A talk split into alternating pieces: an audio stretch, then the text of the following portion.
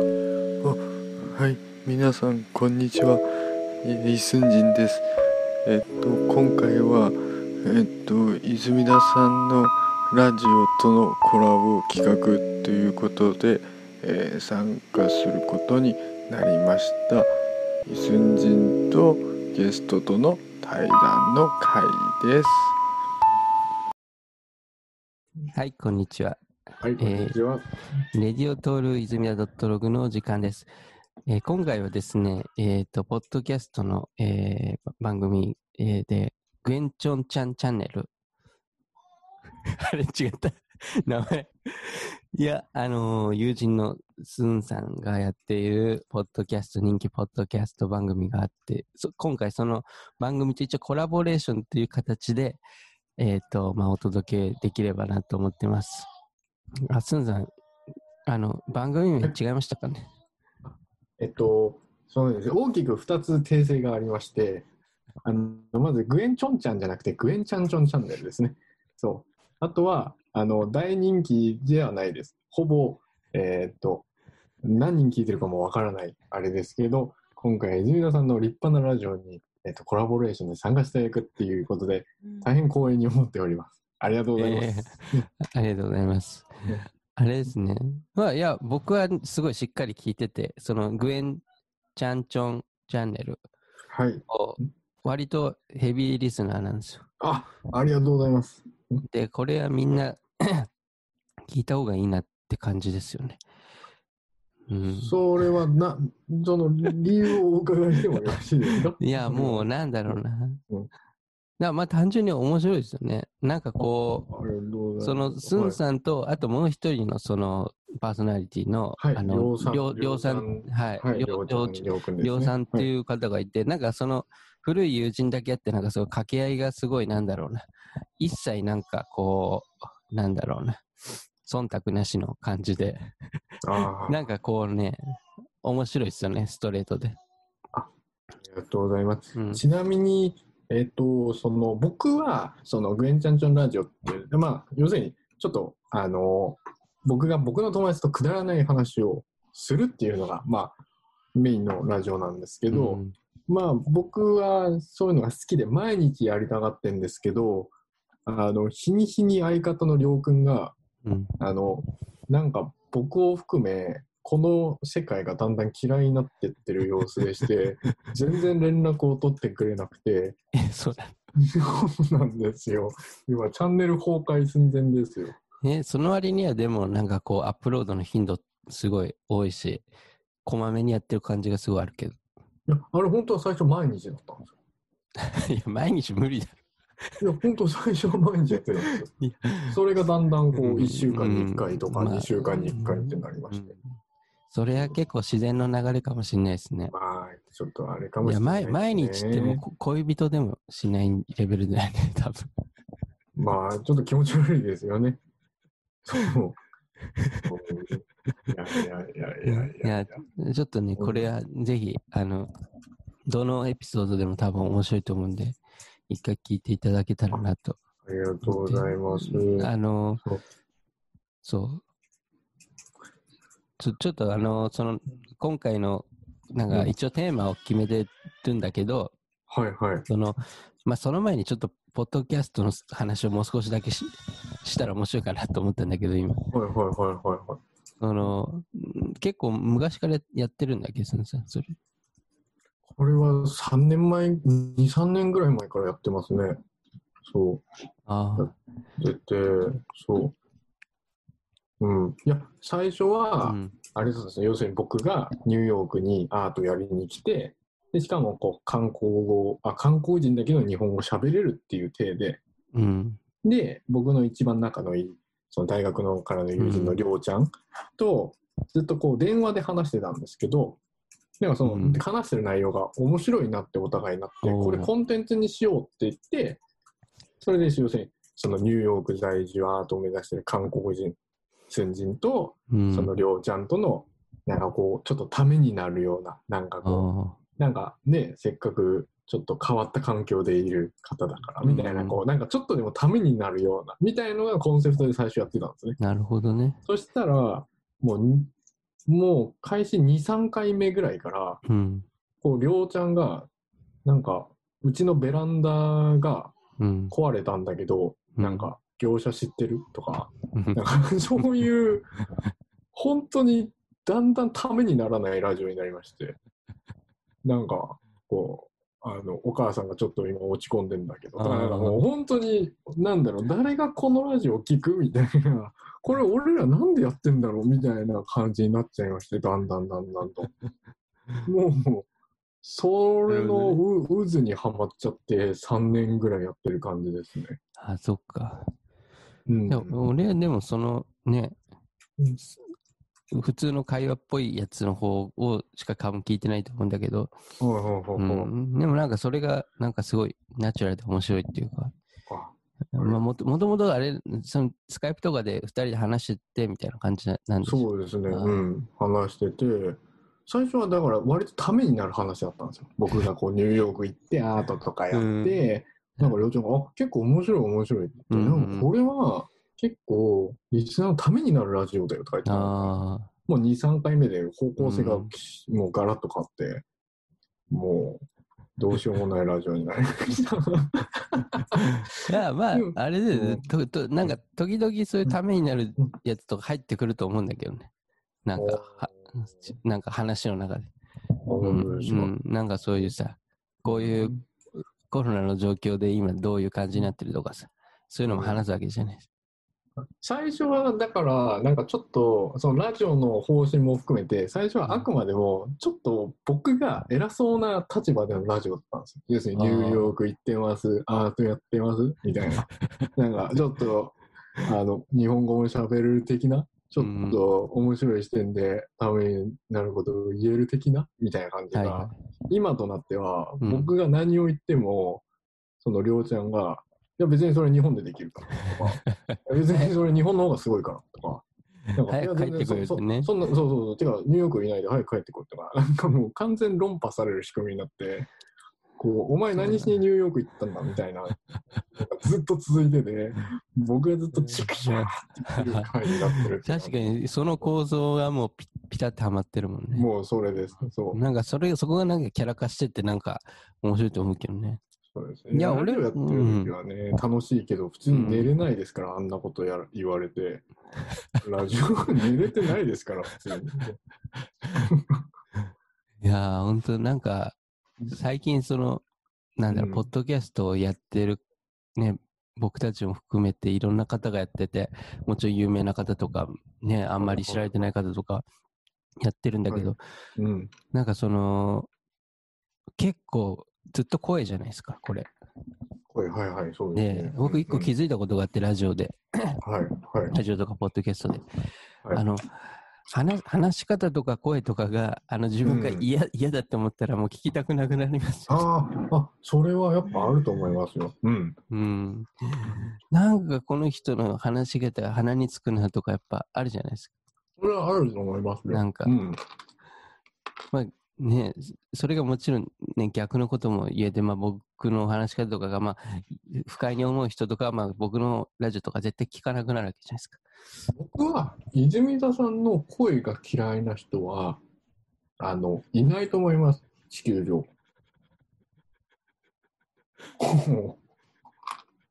これは本当に、本当に。うん。僕あー僕知ってる限り、泉田さんが一番いい声してますよ。いや、ちょ、それはね、それはギャグですよ。いやいやいや、本当に本当に。本当に。いやいやいやうん。泉田さんの次がオバマとかじゃないですかね、多分僕の中 オバマの、そっか。声あんま意識して聞いたことなかったですで。けど。オバマさん声いいなって思いながら。うんありがとう。だから泉田さんのラジオはすごい、あの、一つ、なんていうか天の恵みと言いますいか、なんかいい、なんか、才能がうんね、開花されるところ見つけられましたね最後ね適当だけど、まあいいや。いや、なんかさ、まあ声はいいとしてもさ、そのぼ、なんか喋り方とかすごいあるじゃないですか。人、人それぞれじゃないですか。なんかそういう、結構それ、れがなんだろうな、こう長時間話すわけだから、結構無無意識にその人のなんかこう、感じが出ちゃうっていうか、この人なんかすごいなんか結構偉そうだなみたいな。ああ。僕もなんかね、そういうふうにな、なんか偉そうだよとかなんか言われたこととかもね、ああるんだけど。誰にですか？いや、いや、なんか昔とか、大学の時とかかな。多分、まあ、その、その時は多分偉そうに話してるパートがあったんだと思う。うん。もう、あ、それやっぱでも無意識だから、はいはい。それ、そういうのがやっぱこう、ポッドキャストとかはすごいうん出ちゃうなっていうのがすごいね、うーん。思うね。うん。僕は泉田さんの声も一番綺麗だと思うし、あと僕が知ってる限り一番謙虚な方だと思うんですけどね、僕は。うん、いやいやいや全然です。泉田さんは僕の中で1位っていうのを何個か取ってますよ。このジャンルで1位は泉田さん、このジャンルで1位は泉田さんって何個か取ってますよ、僕の中では。まあ、それ言ったら、まあ、スンさんも、何個か取ってると例えば例えば、うんとね、じゃあ、ミッキーマミッキーマウスのあの耳が似合う1位とか。そうですか。そうですか。いやいやいや、う嬉しいです。嬉しいです。ありがとうございます。うんいや、まあ僕が知ってる中で、だから、ニューヨークで一番果敢に、こう、チャレンジし続けてるアーティストいや。帰れてないだけです。日本に帰れなくても帰れないんです。そう皆さんみたいにこう能力があってパッて帰って日本でこうやるとかじゃなくて帰れないんです僕はうんそういうことですあでまあ、それはあるよね。うん結構なんか、いや、人それぞれなんかそのさ、場所のなんかこう、しがらみじゃないけど、そういうのがどんどん増えてくるわけじゃないですか。うーん僕だって今逆に言ったら日本から今ちょっと出れないみたいな、しがらみみたいなのも出てくるし、やっぱり。泉田さんですか？うん、いや、まあ僕はこう、うんなんでか家族、家族のこととかがあるから。いやでもそれこそいいんですかねこう泉田さんのパーソナルなその話をしても そのラジオで、まあまああれじゃないですか、その、まあ、あアウトの部分が出たら、あの、カットすればいいかなって感じですよね。いや要するにこの旅行をされてるじゃないですかよく。ああ、いや、よくじゃない、よくじゃない、よくじゃない、全然よくじご家族ご家族でこうあのワールドワイドにされてるじゃないゃない。いですやか。いや、そう。もう全然ですよ。フットワークが軽いところかもう風に乗ってらっしゃるとは僕は思うんですけどいつもこういや素晴らしいなと。いや、たまたまその、あれですよ。先月、先月、今月で多分、うん。3年、2、3年分ぐらい旅行したのかもしれないです。もしかしたら。いや、っていうのは、あ先月じゃない、今月か。だから、その GoTo トラベルってやつが日本であって、うん。まあまあ、い今現状で言ったら単純にその旅費が半額になるんですよ。ええ。まあその、うん。なんだろうな、その35%旅費半額、は半額あのオフになって、あと15%が、なんかこう地域で使えるクーポンみたいなのが発行されてみたいな感じで、へえ。だからまあ、そう、それでまあちょっと、いろいろ回ってみたりしてたっていうやつです。うんなるほどね。だから全然別に旅行にいつも行ってるわけじゃないし、崩壊、破産するからね、そんな旅行に ずっと行ってたら。いやいや。いやいや、旅行行けるだけいいじゃん。僕、旅行行けんじゃないもん。僕だって。旅行行きたいよ。なんかそのニューヨークの人とかは結構なんだろうな、今結構その自然がいっぱいあるとことかにちょっと小旅行っていうか、そういうのはすごいみんな週末とかやるでしょ？うーん。そういうのはいいんじゃない？結構。どうなんですかね。でも、ニューヨークの人たちって、要するに、あの、そういうところ行って、要するに吸うじゃないですか。要するに。え？その、いけないものを吸うから、そういうところに行くのが好きなんじゃないですか。ニューヨークの方たちって。そうなんだ。そうでも家でも吸えるでしょ、そのあいやる程度。そうだけど美味しい空気と一緒にあそういうものをその外でふわーって吸うのが好きだから行くっていう人も結構いるっていうのでそう僕はそういうのあんま好きじゃないので家であのネットであの知らない人たちとビデオチャットしたりしてます。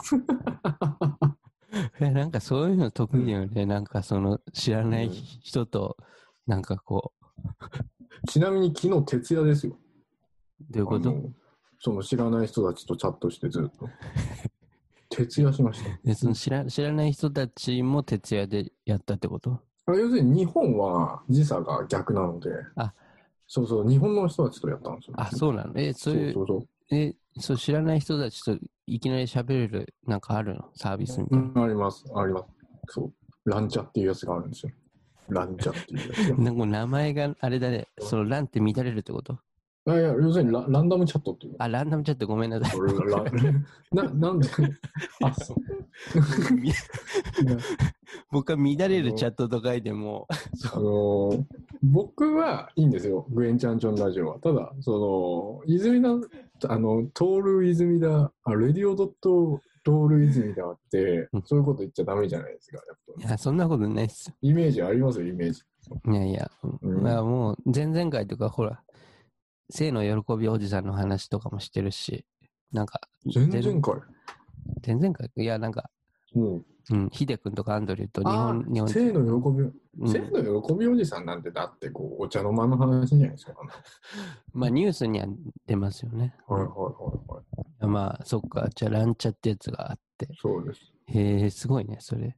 おすすめです。え、そ楽しいんだ。楽しいですよ。めっちゃ楽しいですよ。ええめちゃくちゃ楽しいですよ。本当に。もう時間過ぎるのが忘れるぐらい楽しいです。もう初めましてから入ってみたいなもうはみんな初めましてですへね。えそう。もちろん、お小学生からおじいちゃんまでいて、そうなんだ。もういろんな話聞けます。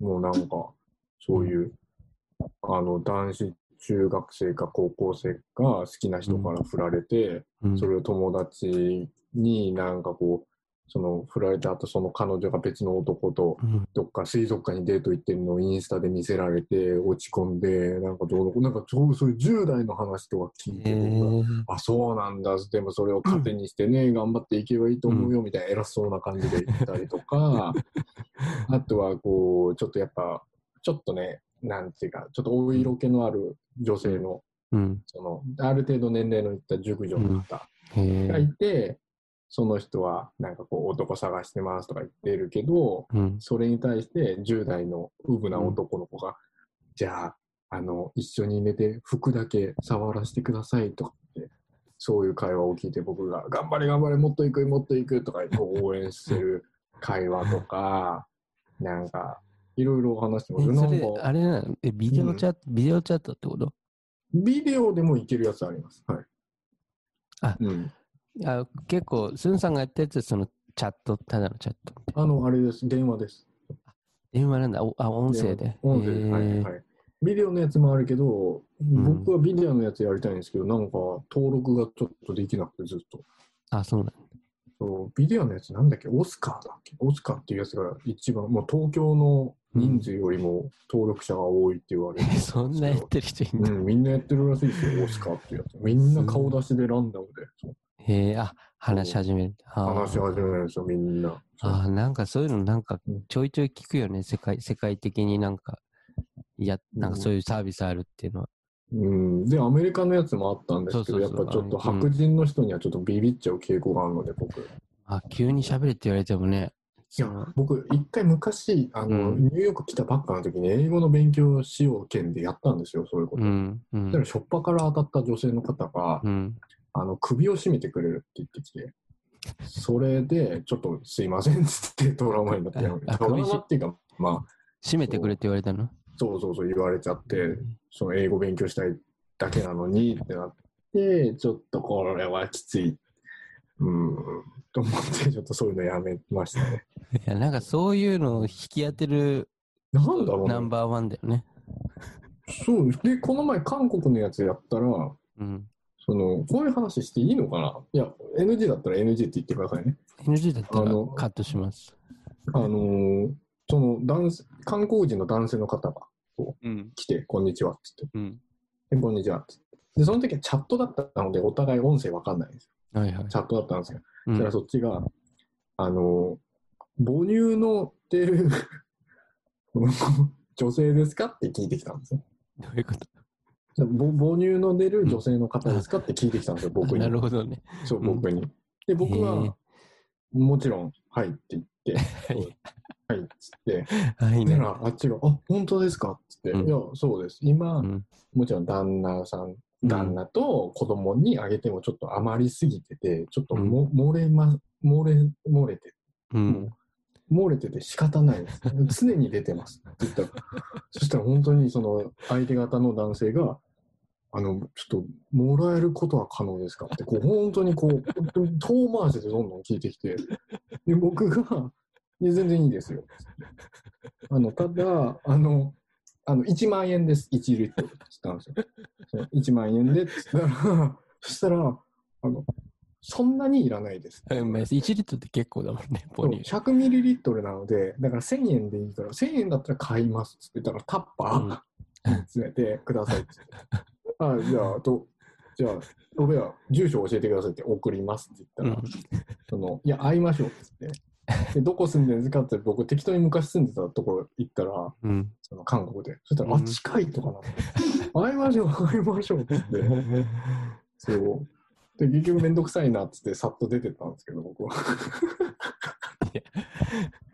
まマジどっちも何やってんのって話です。まあまあまあ、本当にう。ん。でも日本のやつは健全ですよ、今のところ。うん、全然。うん。そそれ、やっぱりあれなんだろうね。その、僕とか、その、もう本当にやることがなくて暇だったらちょっとやってみたいなと思うけど、うん、やっぱそその時間を割いてまでうんやるほど、なんかこう、面白みがあるってことだよね。時間も割いてやってるし、仕事しながらやってます。うん仕事しながらね。仕事しながらやってます。職場でもやってたりとか。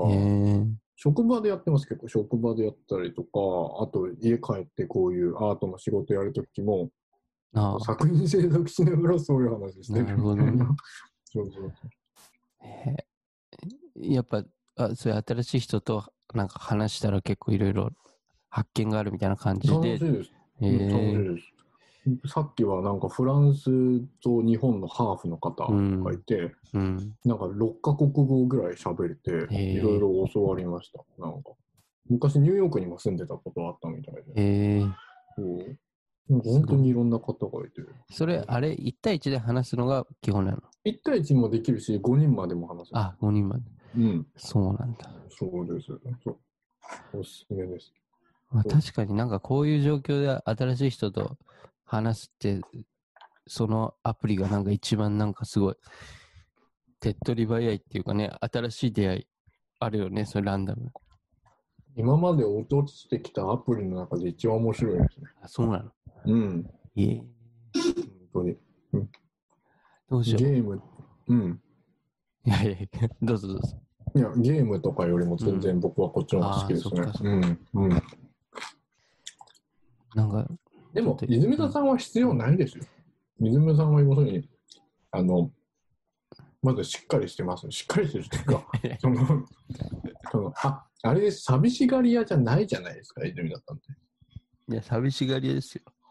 いや、でも僕並みの寂しがり屋ではないじゃないですか。そんな波乗ってるのはちょっとわかんないんだけど。で、あの僕は自分のグエンちゃんとのラジオでも言ってるんですけど、うん、あの、これ寂しいからやってるんですよってだから聞いて聞いてっつって、うん。だからお便りとかありがたいことにもらうようになったとしても、うん。そのお便りがなくなった時の寂しさの恐怖がすごすぎて、もう怖いんですよ、未来が。そう。この先生きていくのが怖いんです。お便りもらえなくなったらどうしようとか。そんなに寂しいです。え、そのさ、なんか、そのランチャっていうので、知り合った人とかにこういうラジオやってるんだよとかって言ったら聞いてくれるんじゃない？いや、でもね、ランチャはランチャで、それでもう十分なので、全然大丈夫です。難しいね。うん。なんかね、ちょっとね、ランチャの人を持ってこた持ってこたくないっていうか、持ってきたくないな。うん。そうなんだ。うん。それこそ、そんなこと言ったらニコニコの方たちもいますから、ニコ生で、あニコ生で俺のゲーム実況見てたあの最初はクソ観光人とか観光人しねえとか観光人がゲームやってんじゃねえよとかわけわかんないこと言ってた人たちがだんだん仲良くなっていった人たちつへいてきてもしょうがないからね。え。へえ。うん、うん。いや、そっかそっか。え、そう、あれでじゃあそれぞれなんかコミュニティを持ってるみたいな感じなんだね。いじゃあやまあ大したことじゃないんですけどそういや、なんかそれは面白いね。え、だ、ラ、そのランチャっていうやつでもそういう一回、なんかと友達になってそのまま継続されるみたいな感じなの？まあそうですあーそうかそううんいや、なんか面白いね。だってさ、なんか、そういう高校とか中学とかさ、うんで、なんか学校の自分と、それ以降の自分というか、学校以外の自分みたいな、なんか二つぐらいあるじゃないですか。普通に高校生とかでも。ありますよ。うん、あだから、それをスンさんは6個ぐらい持ってるってことかな。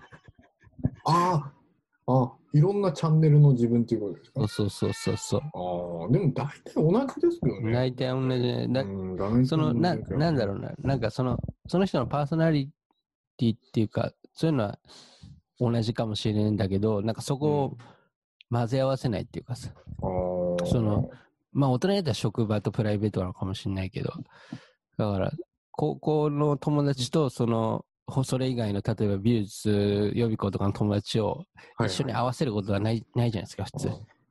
でもそれこそ泉田さんはだいぶその辺の僕のその敷居をだいぶぶち壊してそのガツガツ入ってきた方って感じですよね。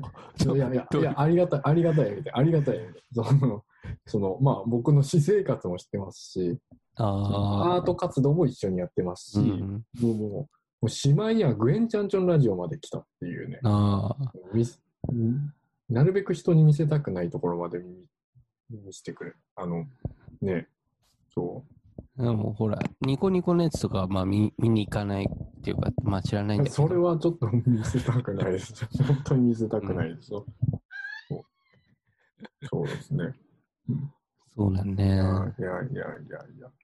いや、まあ、まあテーマの方に移動しますか。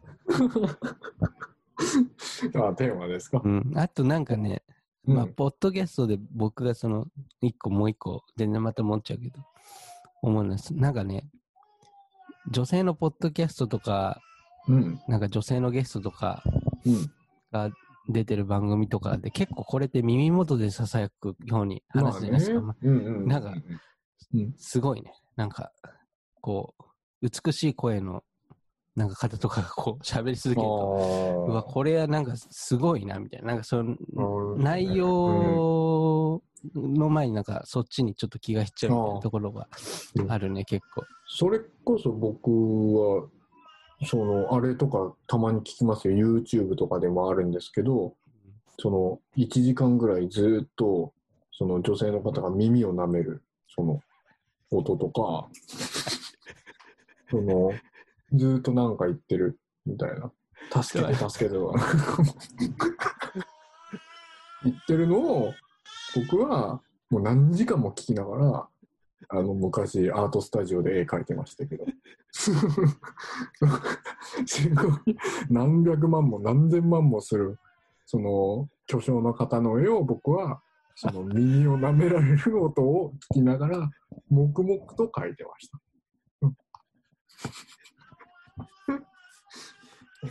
普通ですよ、普通。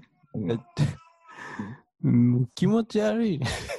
え気持ち悪くないですよ。気持ち悪いでしょ。だって、だってはたはたから見たらさ、黙々とさ、あの作業してるんでしょ？その、ら、でも、そう、中の音は、だから耳舐められる音がずっとなってるってことだよね。たまに、まあ、こういう話はあんまりしたくないんですけど、やっぱり男性なので、もちろん、ちょっとたまに下半身がちょっと、たったっていう、その、興奮してた時期もありました。そういう、そういうのを聞くと。やっぱり。すごいね。で、やっぱり、こう、絵描いてるけど、やっぱ、ちょっと下が、こう、なって、でも、座ってるからバレないので、でも僕は、その会社ではマネージャーだったので、その、全体の管理をしなきゃいけなかったので、たまにその後輩っていうか従業員の方が、すいません、これわかんないので、ヘルプお願いしてもいいですかって聞くと、はいはい。それ聞いててちょっと立てないときは、ちょっと忙しいっていつも言ってました。立てないから。ったらバレんので。ちょっと忙しい、今。そうだね。そういつもも断ってました。ういや、まあ、ある、なんか、あるよね。その、無意識にこう、そういう男性のうん ものが立つみたいな。だから、それって、なんか高校の時とかは、無意識でありますか？そう無意識でうん。立てることはあるんですか？そのいやだって、大体の男性って朝た立つでしょ。あ、それね。うん。朝立つ。それね。うんそのな日中に無意識に立ってたらもう大変だと思うんだけだからそどう、そういうのだったら生きるの大変だなって今。いや、めちゃめちゃ大変だと思うよ。うん。も結婚式とかでね、なったらやばいじゃないですか。だってタキシードとか。あのシャシャツインして、相手方の親の前で、なったら、大丈夫かってなるじゃないですか。やっぱり、全然感動のスピーチが入ってこないっていうか。うんう、うん。うん。まあちょっと目がそこに行っちゃう。う。うんん。なるっていうか。やばい。うんいや、その、朝はまあ、朝はあれ、しょうがないんじゃないんですか？しょうがないよね。うんいや、なんかピンポンって来たことあるね。その朝に。その宅配便の人が。でも、そのなんだろう、こうドア全開でバーンっつって、うんこう、こう見て見てって感じで、その、み そのなんて言いますか、その全身を見られるわけじゃないですか。あの要するに、ちょっとだけドア開ければいい状態だから大丈夫なんじゃないですか、それは。宅配の人。ああ、でもほら荷物取んないといけないでしょ。それは荷物、それで隠せばいいんじゃない？ですか、荷物 で。位置的に。結構今、俊敏な動きが必要な感じになってきたね。あーもうささってじゃあもうサインサイン書いてくださいって言われたら。いや、サイン書いてくれって言われたら、その、なんていうか、その、要するに下が立ってるじゃないですか。その、その上に荷物を置いて、荷物を置いて、もちろんぜ全部は支えられるんですよ。バランスとか重量とか。置きつつ片手で支えながら、その上でサインすればもう隠せるし、その重さもその3つの手で支えてるし、一石三鳥っていうか、そう。そう。いや、うんすごいな。それは、その強強度がもう違うんだね、それはもう完いや、まあ、うんもうだって、てこの原理とかで言ったらも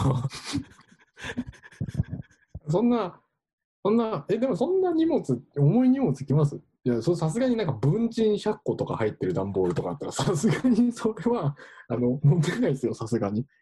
さすがにそんな文鎮100個とか200個入ってる段ボールは。でも、そんなのないじゃないですか。大体、こう、軽いやつじゃないですか、なんかこう、柵入って。そうえ でもほら、あのうんーこう、炭酸水とかこう頼んで、え、炭酸水を宅配で頼まれるんですか？は箱でさ、24個入ってるやつとかさ、ああ、なるほど。なるほどな。ああ、なるほど。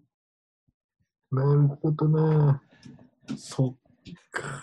炭酸えでもさ、本当宅配ってさ、その、うん開けてみ、開けて、その、こんにちはって開けてるまで何が来るか分かんないじゃないですか、正直。よっぽどなんかたまにしか、なんか、オーダーしない人とかじゃないと、なんか、今日何が来るんだっけとか分かんないじゃないですか、普通。アマゾンで何頼むとか忘れるじゃないですか。で、そこでペットボトルとか来たらもう、アウトってことだよね。だから、あの、その、最初、宅配ですって来たら、ドアをちょっと半開きにするんですよ。で、顔と顔が合うじゃないですか。そしたら、あの、何ですかってまず聞きましょう。その荷物が。で、なるほどね。その、割と、いや、なんか電化製品ですとか、普通のやつだったら、そしたら、普通じゃないです。その作戦 A で、そあの普通に隠すっていうプランで、そのな、るほど。ささっと。ただ、ただ炭酸水ですとか、文鎮ですとか、なんかそういうものになったら、うん。そしたらもう、あの、伏せましょう、地面に。歩けませんっつって。もうちょっと病気でして、つって。歩けないんですっていうのは、もう完璧ですよ。なるほどど。うんうんうん、うんだいぶなんか、うん切羽詰まった感じ。うん。まあまあまあ。いや、人生そんなもんですよ。人生切羽詰まってなんぼですよ、本当に。ううんん。そうそう。そのちなみに僕はそれで一回イイルスしたことありますけどね。イルス？イルスっていうか、そのピンポンってきて、まあ本当だいぶ前だけど、うん。で、あ、朝で、あ、うんこれ人に見せられる感じじゃないと思って、あ、もおうこのままもうスルーしようと。だって、ええうんすいませんって感じだったけど、いや、それはもう、うんそんなしょっちゅうやってたら、まあさすがにね、悪いやつだけど、いや、すいません、後でちょっともらおうかなと思って。おうん。ーうん僕は僕一回その自分を試してみようっていうのであのわざと見せた時あるんですよ一回。ちょっと待って。その そのなんだっけ？なんかねその高校生の時かなんかでその居眠りしてたのね授業中に。う、あ授業中に。うんそれで立っちゃってて、はいはい。寝たら立つよね、大体。そうそれで先生に刺されたんですよ確か。お前寝るな。これちゃんと、はいちゃんと家これなんだ立って家みたいなう。ん。で、シャツインしてるのって立ったらもう、クラス中のあの人が見ちゃうし、まあ、先生ももちろん見ますしう、ん。もう、絶対バレる。もう、うん今、立ったとしてもちょっと腰を曲げて、ちょっとお腹痛いのでとか言いながら、ちょっと半腰で立つかみたいなうん。ぐらいしかないと思うんですけど、僕は、ちょっと実験してみようと思ったのはありましたね。その、思いっきり立って、その僕の中のもう一人の僕が、それ要するに、ぼ僕はコントロールできないんですよ。その僕のジョニー君を。あ、なるほどね。でも僕、もう一人の僕はコントロールできるんですよ。僕のジョニー君が。だから、うん。そのもう一人の子が、要するに、やばいぞ、今は。っていうので、はいはいはい。チューンって、こう、電源オフにしてくれるか、それとも、なるほど。もう、え今コントロール効かないみたいな、うんどうしようもないこれは。っていうので、なるかって言ったら、あのね、あの、寝たんですよ、そのまあ、そうなの？ま。うん、ほんとほんと、治った。すごいじゃん。そうそうそうそうそう一。瞬で、そそのジョう一瞬でジョジョニーがもうん。なんか緊急レバーをこう下ろしたらしくて、ピーピーピーっつって、やばいやばいやばいやばいっつって、なんか緊急レバーを下ろしたみたいで、もうね助かりましたけど。う、そうなんだ。いや、すごいね。それ、うんちょっと、あの、実験する場所はだいぶ結構リスキーなところでやったと思う。うんちょっと、リスキー、あのね、ある程度リスキーじゃないと多分なダメだと思います。なんか、あ、なるほどね。うん。実家とかでは機能しないって感じかな、じゃあ。お母さんとかだと意外と多分機能しないと思う。意外と別にいけるみたいな、お母さんに全然そういうとこ見せてないと。なるほどね。うん。まあ、分かってくれるだろうっていうかね。まあちょっと落ち込むぐらいでしょ、みたいな。ちょっと気まずくなるぐらいでしょ、お母さんとぐらいじゃないですか。なるほど。すごい。授業中、すごいね。そんなのありましたね。覚えてます。うん。そうですね。じゃなるほど。あ、そろそろ本題の方に移りますか。本題あったんですね。本題があったんですね。なるほど。もうなくてもいいのかもしれないい。やいやいやいや。いやいや、その、うんもともとそのね、今回のコラボレーションで、結構今もうね、グエン・チャンチョンチャンネルのこう、味がだいぶこう出てきた感じがすごいあって、今の話が面白いぶ、面白いと思った方は、あの、ぜひ、だいぶご迷惑かけました。ポッドキャスト、あの、すごいヘビーリスナーになるこの可能性あるんで聞いていや、みてください。だいぶ、だいぶご迷惑かけました。いや、すごい、もう涙涙が出た、僕は。いや、すいません。いやいや、面白くて。いや、でも泉田さんね、笑ってくれるからいいよ、やっぱり。え、笑わない人いるの？今の。りょうくん笑わないもん、りょうちゃん、僕の相方。全然笑わないもん、こういう話しても。いや、笑笑ってるでしょ。わ笑い声聞こえる。やあの人、結構えぐいこと言わないと本当に笑わないんですよ。あうん、なんかふぼー、沸点は高めってこと？じゃあ大丈夫大丈夫。なんか僕がじゃあ死ぬよとか、僕が自殺するよとか、そうそういうこと言うと笑ったり、あと僕が韓国語喋ると笑ったりで、なんかあの人ね、人をバカにするんですよ。なんか人が苦しむ姿見ると笑うんですけど、こういう、なんか僕がボケたりとか、そういう下ネタ言っても全然笑わないんですよ。ああ、そう。だからあれは。単純に僕がいじめられてる姿を聞けるラジオだと思えばいいです。相方に。そうそうそう、ひたすら。なんかね、うん。うんバランスはすごいなんかいい感じだけどね。うんうん。なんですがね。なんかその、なんだろうな、その、はい。りょう、りょうさんのなんかこう、なんだ、時折崩れる時とかがあって、そこはなんか面白いけどね。すんすんいつも結構スンさんが崩れっぱなしで、で、それを指摘するんだけど、たまに、その、りょうさんが崩れる時があって、なんか、それは面白いね。そういうのとか。あのあの人は一言で言うと犯罪者ですからね。たただの犯罪者ですから。いや、絶対、それ、いや、今、ポッドキャストここまで聞いてくれてる人は、もう絶対スンさんの方が犯罪者。いやいやいやいやいや、あの人本当にすごいよ。あこれ言っていいかな？うんちょっと言わない？方がいいんじゃない？言う、言う、言う、言う、これ言うわ。別のラジオで。もうあああの人の人生もどうにもなってもい いや。僕も知りません。ダメでしょ、ダメでしょ。いやいや、僕、いい、大丈夫。うん。あの、あのね、あの人だって、あれですよ、あの、昔大学生の時に、あの、なんか元カノと別れたんだよね、みたいなこと言って、え、どうやって別れたのって言ったら、なんか海か湖かなんかに手漕ぎボートで元カノ乗せて行って、なんかそのボートと彼女だけ置いて自分だけ泳いで帰ってきたらしい。やばいよね。本当に。すごい。え、いや、サイコパスだと思って。いや、それすごいね。なんか映画みたいだね。いや、あの人はもう、そういうの日常茶飯事だった。やばい。すごい、すごい人生送ってそうな方だね。あの人と僕とりょレンちゃん、レンレンちゃんっていう仲いい子がもう一人いたんですね。大学生の時に。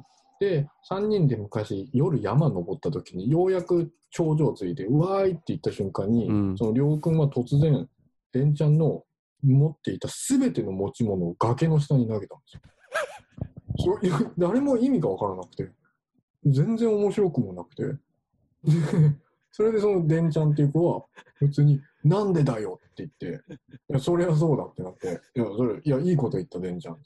それいい、それいいことよ。それは全財産を崖の下に投げる。もう携帯の何も。それは、そう、いいことよって、僕も言って。それは間違いない。いいこと言ったっつって。そしたら、りょうちゃんが、ごめん、あの、謝るから、あの、今から僕の服を燃やすから、あの、これで、あの、許してくれとか言って、自分の服燃やし始めて、でも山火事になるってなってみんなで消して、そう。いや、だからちょっとおかしいんですよ、彼は。本当に。すごいね。おかしいんですよ。すごいね。そそれはマジでもうんう映画だね。ちょっと逮捕されてほしいです。本当に。ちょっと。まあ、それ、あの、友達じゃなくて、ね、赤の他人にやったら訴えられそうなレベルのね。いや、だから、あの人、なんだろうね。だから、大体関わる人、新しい人関わっても、大体1年、2年後には去っていってますね。ああ、じゃあ、あれか。やっぱそ、そこはスンさんじゃないと、みたいな、その、ラジオは成立しないみたいな、そういうところもあるのかな。いいや、すげえな。うん、え、作り話じゃなくてでいや、しょ。それ本当です、本当です。もっとひどいなんていっぱいあるんですけど、さすがにそれはちょっと、本当に心配してるので、このラジオでは言えないです、本当に。本当にすすごいこといっぱいあります、あの人。えそうー、本当に捕まるか、あのーなんだろう、誰もいない島にほっといてほしいです。日本の政府が頑張って、なんか。すごいね。いや、ラジオではそういうのあんまり垣間見れないっていうか、どっちかって言ったらすごいなんかこそう落ち着いてるようにう、見える落ち着いてて、知識知識人でみたいな、そう。ね、冷静でみたいな。彼が世の中にその狂気を放ったら本当犯罪レベルになるから僕が覆い隠してるんです僕がこうあの同義をすることによって。そう。ある意味だからあれですね。そのあの平和活動ですね。だから、うん、なるほどね。平和のための、うん、いや、すごいな。その観点で、また聞き直すと面白そうだね。なんかね、スンさんがよっぽどえぐい話をしないと笑ってくれる。本当全然笑ってくれないですよそうそうなんですよいや、でもなんか、さらに深みが増しましたね。ありがとうございますグエンチャンチョンチャンネルの。ありがとうございますそう で、なかなかあそこまでの感じのやつない気がするけどね。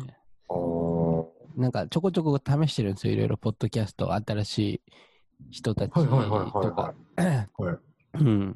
でもうんほら、まあ別にスンさん友達だから、だからそれでやっぱ、なんだろうな、聞いてるところもあるとは思うんだけど、でもそうじゃなくても、まあなんか、多分、他のラジオとかよりはなんか面あ白い。のレベルは有吉さんのラジオぐらいじゃないですか。自分本当に。自分で言っちゃった。自分で言っちゃった。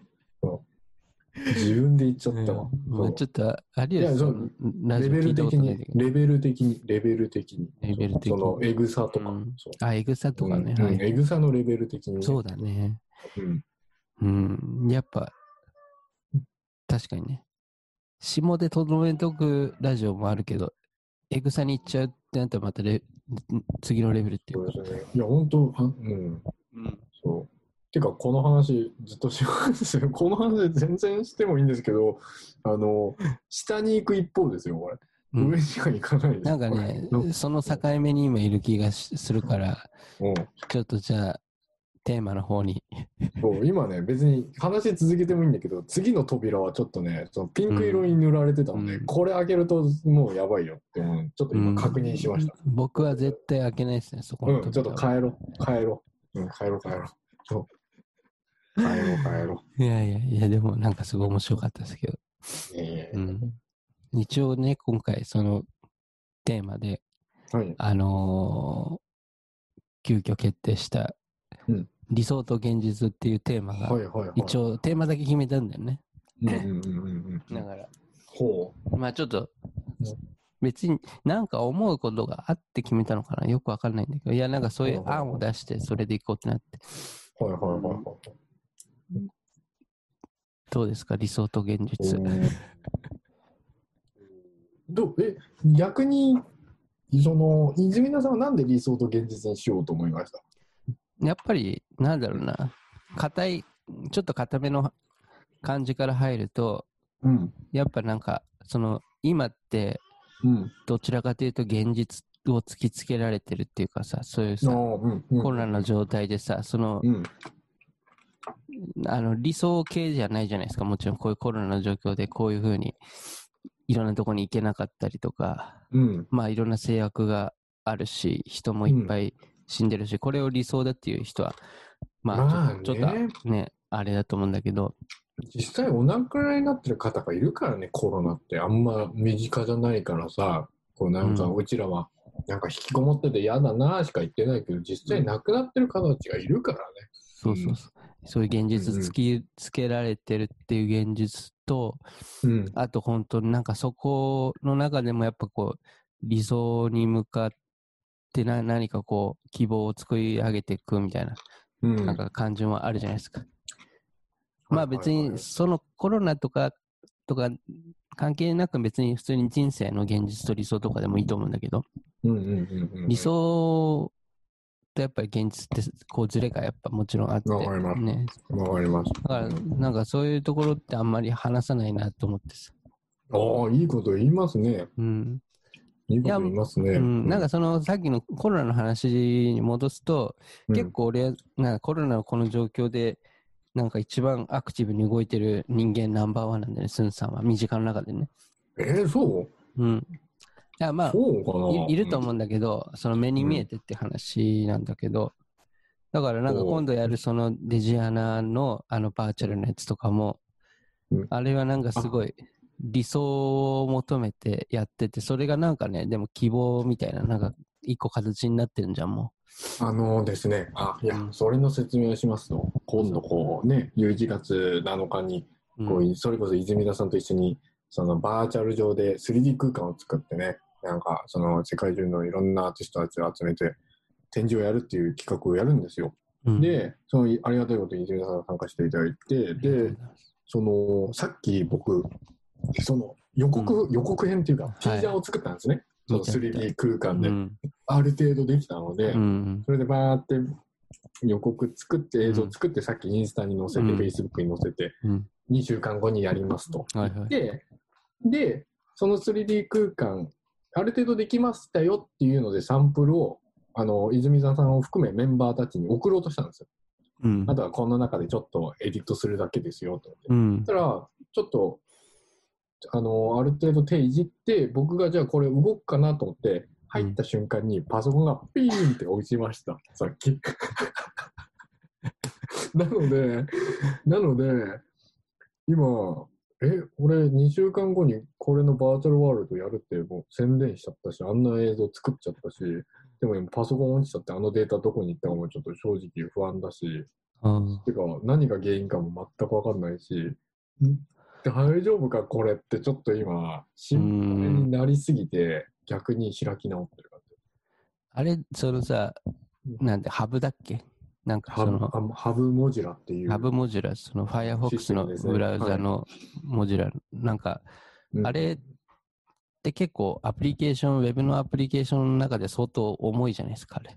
あ、やっぱそうなんですかね。うん、いや、うん僕のパソコンでも結構、やっぱファンが結構回り始めるっていうかさ、結構な、あの、やつ使ってると思うんだよね。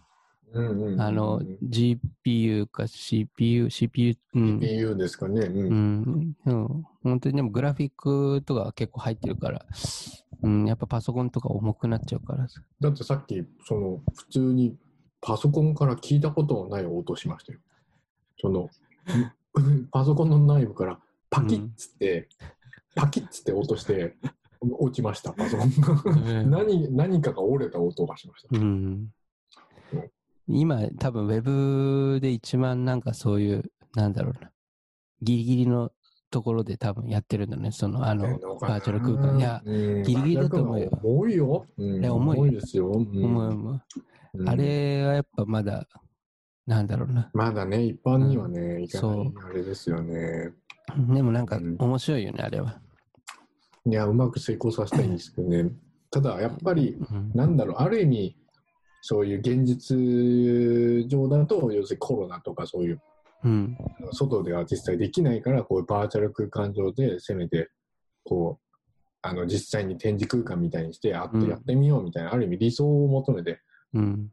やるっていうのは、一つの、確かに理想だし、楽しいことだと思うんですけど、やっぱりさっきみたいにパソコンが落ちることで全部がなくなるっていうと、やっぱり所詮はシステムなので、人の手に作られたシステムだから、うん。なんかこう、うんね、考えさせられるよね。理想は理想だけど、作られた理想だからね、みたいうん。な。そうだね。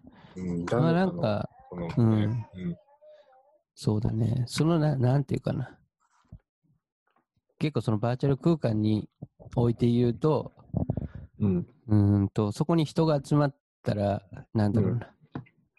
結構その、いろんな人のさ、ある意味理想みたいなのがさ、うん。10人来たら10人そこの理想がさ、そこのバーチャル空間で共有されることになってさ、うんなんかそこはさ、なんか現実に変わりうるっていうかさ、うん。その10人の理想が持ち寄ったことによって、まあ、一個の現実が生まれるみたいな、うん。なんか結構な、なんかゆ有名な人の言葉のようなことがそこで生まれるわけじゃないですか。誰ですか？なんかそれ有名な人の言葉のような。なんなんだっけ？ジョン・レノンだけど、小野横だったか、どっちか。な。いや、なんかそういうさ、夢をさ、持ち寄ったらそれ現実になるっていうさ、ああ。ほうん、うほうみたいな。うん。だから、そういうことにもなるかなと、なんかね、いや、僕は可能性なんか一個すごい感じたんだよね。うん。なんか、なるほど。うん、理想と現実ね。でも、でも僕はある意味さっきのその、なんていうか、そのランチャー、ランダムチャットとか、うん、その知らない人たちとこう、わーって楽しくこうチャットできたりするのは、すごいな、本当になんか久しぶりっていうぐらい時間忘れて楽しい時を、てかこれ毎日できるんだって思うとびっくりしましたね、本当に。しかもタダでみたいな。うん、なんか、うん、なんかある意味これは理想郷に近いっていうか、うん。うん、そうだね。でも、うん、やっぱり、なんかこれはよくそのアプリケーション内でも人と言うんですけど、やっぱ、うん、あの、顔が見えなくて知らない人たちだからこそ、うん、あのゆっくり喋れて、面白いことって全然喋れるよね、もっと笑えるよね、みたいな結構え言ってて、ー、やっぱり。で僕はそういうの正直すごい嫌いだったっていうか、なんか気持ち悪かったんですよ。なんかオタクっぽいな、みたいな。うんそういうの。だなんかそういうのが嫌いだったはずだったから、もっと人と人と会いたいっていうのもあって、うんなんかニューヨークまでわざわざ来たわけだし、うんみたいな、そういう性格だったんだけど、うん。本当にやりたくない、そういうネットとの触れ合いとか。うん。で、実験、実験っていうか、まあ、しょうまあ、勉強のつもりっていうか、まうん。あ、なんていうか、いやいや半分、楽しみ半分でやったものがびっくりするぐらいハマっちゃって。うん。ねえ、なんか複雑ですね。こういうの嫌いだったはずなのにな、みたいな。理想だけど、うん。なんか、うん、求めてた理想とは違うんだけど、でも楽しいのはあ間違いないしな、みたいな。う。うんん。そうななんんです。か、一個、その、こういう、なんだろうな、コロナの状況で、なんか、何を理想に今まで、なんかす、なんだろうな、人類が進んできたかっていうのが少しだけなんか、輪郭が見えた気がして、うんその、例えばさ、その、まあ、まあ、パソコンとかインターネットが出てきてからさ、こうもう何十年か経ってさ、うん。その、例えばそういうのがさ、まあなかったとしたら、うんインターネットもパソコンもありませんってなって、で、今、まあ、飛行機はまあ飛んでてグローバルな状況があって、うん。で、そこでなんだろう、コロナが発生してみたいな。ってなった場合って、そういうネットとかパソコンとかもない状況でコロナになってたら、もう完全になんかさ、いや、それはやばいよ。やばいディストピアっていうか、もう現実。で、も、うん。でも、うんその分、その、やっぱローカルでなんかやるんじゃないの？みんな。あ、そうだね。うん。うん、なんかこう、竹槍でも持ってこう、なんかこう、誰誰が犯人だみたいな。あもうてか、誰がやったそもそもこれみたいな。こうとか、なんか、わけわかんない。なんか暴動になったりとかこあう。うん。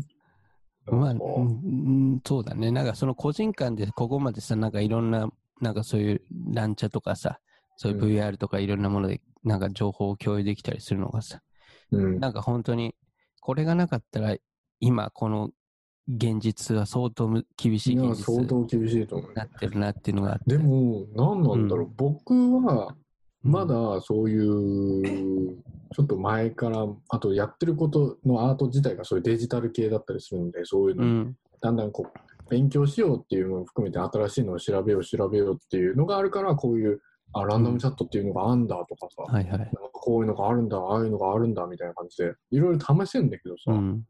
そういうのがなない人もいっぱいいるじゃん。そういうのがわからないっていうかさ、何があるかみたいなさ。っていう人もいっぱいいると思うんだよね、本当に。うん。まあ俺もそんなにわかんないと思うんだけど。ううんん。だからまあ、人それぞれだと思うんだけど。うん。そうだね。なんかね、そういうのは人それぞれあれだよね。うんなんか何かしらこう持ってると思うんだよね。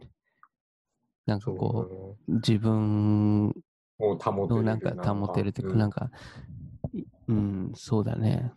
ちなみに、誰とは言わないですよ。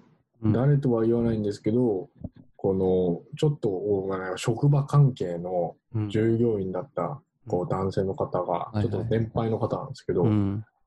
あの、セクハラ事件を起こしてしまいまして、いい。そう、それでね、ちょっと問題になったんですよ。そう。あの、だからその人は多分、そこで発散してるんですよ。そう。ああ、そうそう。そうそう、そういうあれで。あ、そう。そういう年代的にもそうだし、ちょあっと年配の方なので、あ、あ、そうなんだ。うん、うーん。そう。だって年配の方がランチャーやってるイメージないもん。まあ、たまにいるけど、その人は絶対知らないし。何だって、ね、特にニューヨークでみんなコロナで、あれでうん仕事もあんまろくになくて、うん、そんな英語喋れるわけでもないし、うんある程度年配になった方だったりとかすると、うん、なんかど、どうやってその辺発散してんだろうってなって、ちょっと同情したもん、正直。いや、セクハラ走ってもおかしくないかも、この状態だったら。ちょっと狂っちゃうよって、ちょっと思いましたね。ああ、なるほどね。うん、うん、なんか溜まっちゃってさ、みたいな。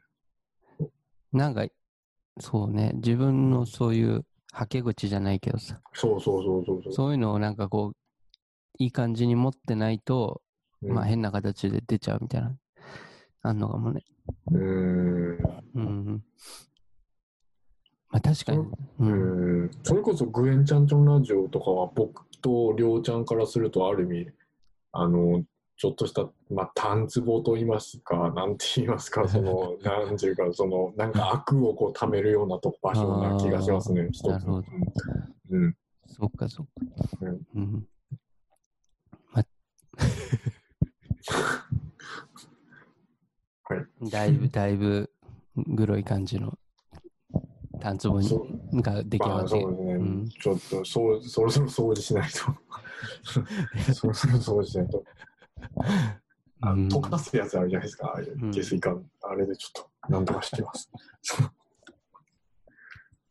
そうやね。うんなんだろうね。で、スンさんの、じゃあさ、なんかまあいろんな理想を持ってさ、まあ、はいはい。ニューヨークも来てるし、そうですね。うんそういういろんな理想を持って、まあ生きてると思うんだけど、うんうんうんうん。そのあたりは、なんかどういう理想を持って、いや、でも、これは、それ。いや、僕はね、さすがです。もう泉田さんはね、ある意味さすがですよ。これはね、本当ね、僕のね、常に思ってたことその、すごい。その、誰か聞いてくんねえかな。みたいな。いや、誰、まあ。誰か聞いてくんないかな、まあ、なかなか聞聞かないよね、普通に話しててね。うん、普通に話してても。こういう話誰か聞いてくれないかなってちょうど思ってたところで、まさかの。でもね、気になるとこだよね。うんみんそれぞれ、だってさ、生きてそれぞれあるわけだからると思います。みんなあると思う。なんかねうん、君の理想は何なのっていうのは。あると思います。うん。そうですね。いや、うーんとね、ぶちょっとね、僕の場合めんどくさいと思うんですけど、ちょっと、なんなんていうか理想とかそういうのが20、20 30構成構成になってるので、ちょっとめんどくさいと思うんですけど、なるべく簡単に説明したいんですけど、はい。えっと、その僕はもう理想っていうのが、うん。なんかある意味は世界平和だったんですある意味。ええそう、理想が、理想が。そう。まず世界平和みたいな。世界平和を作るとかじゃなくて、世界平和自体。世界平和に貢献できるのが理想なんですよなるほど。そうそう。これは多分今でもあるし、本当にでももももちろんあります。だって、変な話、僕、昔ニューヨークに来たばっかの時に、その、その誰とか言わないんですけど、ある程度お金持ちの成功したアーティストの方に向かって言ったことあります、あなたはこんだけアートとか稼いでるあれですけど、アフリカに住んでる貧しい方に、うんこう、なんか施しをやろうとか考えたことありますかって、もう、しょっぱから聞いたことあるくらい、ず ずっと考えてるんですよ、本当に。あなんかアートとかニューヨークとかやってるけど、みたいな、地球の裏側では、うん。こんなに貧しい人がいるんだよ、みたいのを、こうんう上から目線で言うぐらい、なんかこう、世界平あ和、世界平和みたいな。だから、でもい今でもぜ絶対そこはあるんですよ。そのなんかこう、平和ってなんだろうなとか、うん。なんかこう、そんなものないと思いつつも、ん でもなんかこうね、そうなんか、うん、わかんないけど理想っていうか、あって、で、その上での、でもそれをやるためには、まずは、いわゆる世の中で成功っていうものをしなきゃいけないんだろうな、みたいな。思ったりっていうなんかあるんですよ。その自分の段階として。うんそれが、その人によっては、そんなのどうでもよくないって思う人もいれば、うん。僕にとってはなんか一つのちょっとした目標ちょっとしたっていうかもうそれもだいぶ大変だと思うんですけどなんか世の中に成功するっていうのは、うん。そこでまず成功してなんかいわゆる金お金の仕組みとか要するに、その今の世の中のなんかいろんな辻なんか秩序とかなんかそういうものの仕組みもいろいろ体験として味わってなるほどこうやって世の中っていうのができてるのかって思った上でじゃあそういうのをと超えた上でっていうかもっとこう地球のグローバルな視点としてこうなんかいくら僕がお金持ちになろうがアートでどうのこうになろうが実際アフリカにはすごい貧しい人たちいるしみたいななんかここういうなんかなんだろうそういう視点でなんか活動できるレベルにならないかなみたいなちょっと僕も言ってることよくわからないんですけどそう。なんかそれを主軸にずっとやってた結果あんまり何にも結果残せず 今じゃあブエンチャンチャンラジオとランチャをやってる30代になってるって感じなんですけどあいや、もちろんアートも大好きです。アートも大好きなんですけど、その、うん、だから、なんか、そうそういうのもあったんだけど、なんか全然予想もしなかったコロナが起きたりとかして、ある意味、なんていうか資本主義とか、なんかそのアメリカとかそういう、なんかうん。ちょっと、なんかこれ大丈夫なのかとか、ちょっと疑ってたものが崩れ始めて、うん。ある意味、ほら、これは、要するに、みんなが言う理想郷じゃなかったじゃんって、お俺ずっと思ってたし、そうだったじゃんって思ってた世界が来たものの、でも、うんなんか、予想してたのとは違う形で来すぎちゃって、コロナとか別の意味で。で逆に自分がひるんじゃって、あれ、俺こういうのすごい、逆に、なんだろう、予測してたはずじゃなかったのか、こういう世の中が来るのは、みたいな。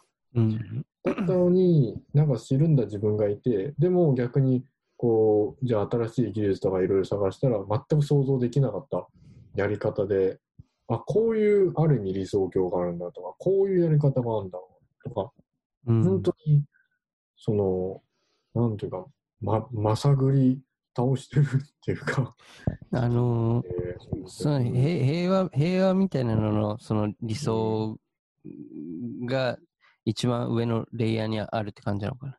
うん、でもね、これもね、実はね、ちょっと本当ややこしい話なんだよね。でもね、この上に、うん。じゃあなんで地球の平和そんな願ってんのってなると、ああ。これね、ちょっと、まあ、本当に個人的な話なんですけど、僕、うん。もともとキリスト教だったんですよ。うん。そのうちの家系が。はいはい。なので、すべてのロールモデルがイエス様なんですよ。うーん。その昔からお母さんがとにかくイエス様。はいはい。神父さんもとにかくイエス様。うんおばあちゃんもイエス様。イエス様は水飲めって言ったら飲めみたいな。朝水飲めみたいな。もうわけわかんないんですよ。イエス様がもう絶対みたいな。はいはい。絶対イエスを超えることはない。って、幼い頃から言われ続けると、うん。なんかイエスよりすげえ人になりたいなっていう、こう、なんかこ 超えたい欲が出るんですよ。でも、その、例えば学校とかで、あなたは将来何になりたいのって言われた時に、いや、イエス超えたいですって言えないじゃないですか。まあね言ってなうるじゃないですか。ん。うん。そうで、まあ、ってなりつつも、でもイエスを超えるってなんだろうなっていう、なんかちょっと欲で、え、世界平和みたいな、なんか、こう、そのね、ちょっとブラックなところもね、ベースなんですよね。あここそういう幼少期のそう感じ、そうやった感じとかが結構、なるほどね。そう、なんかそのうん善と悪がさ、重なってるよね。そのなんか欲欲と本当に人を思う。そうだね。でも、それは実は欲の下にあって、でもその欲は実は寂しいとか、そういう愛情の気持ちの下にあってとか、なんかそういう、なんかありますよね。うん人それぞうれ。ん、そうね。完全に無欲に何かやるっていうのは、うん。なかなか難しいと思うよ。うん。うん。レイヤーがいろいろあると思うんですけどね、だからそれを実現するために、うん。スンさんは、うん。まあ、アートとかも含めて活動して生きてるみたいな感じのところあるのかな？ある意味、だからそういうことだったんだけど、実際に、そのアートとかやったりとかしていくうちで、なんだろう、その、その、うん。そんなに世の中甘くないっていうのはやっぱ。思いもますし、うん。結局、そんな世の中平和とか、そんな大きなこと言ってる時点に、結局僕が今までやってきたことこととか、その逆にその世の中の人たちにとって、あと僕にとって何がなんかためになるっていうか、できることがあるんだろうなと思ったら、作品作りっていうか、そういうなんか面白いものを提供するっていうコンテンツとしてのなんかかなってしか、てか結局これしかできないかなって思って、僕としてはうんみたいな。まあ今のところはですけど、とりあえずこれにすごい集中したいなと思って、えっ、と、うんニューヨークの肉屋でバイト頑張ってます。まあバイトはバイトだろうけど。うん。あでも、うんわかる。うん、そうだね。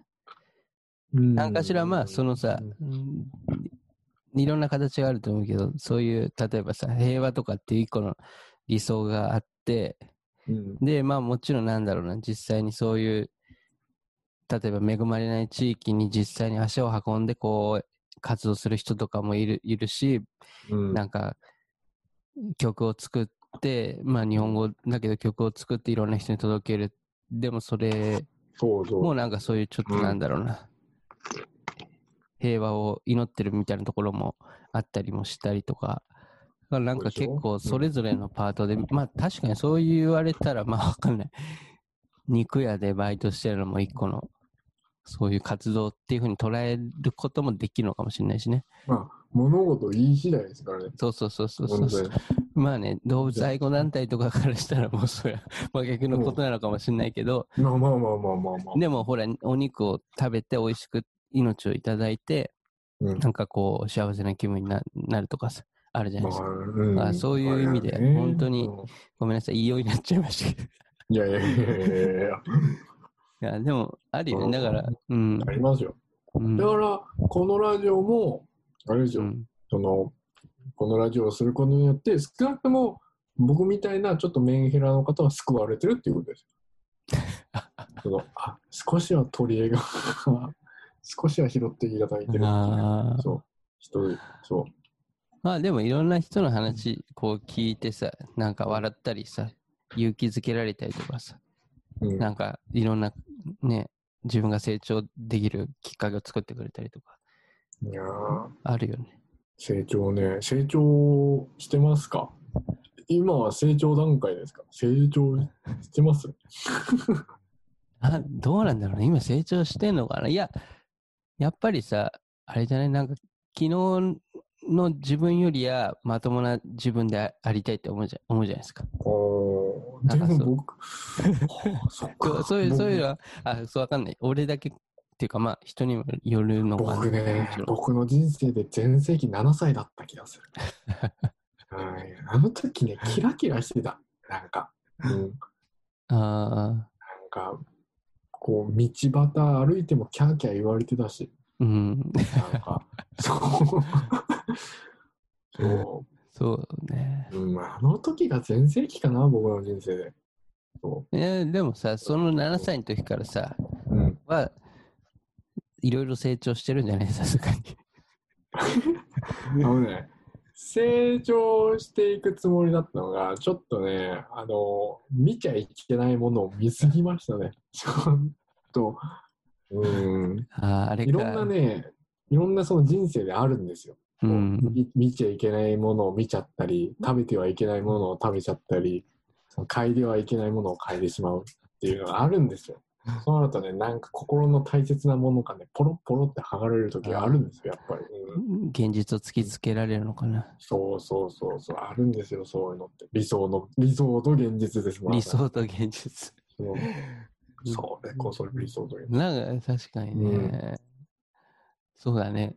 うん。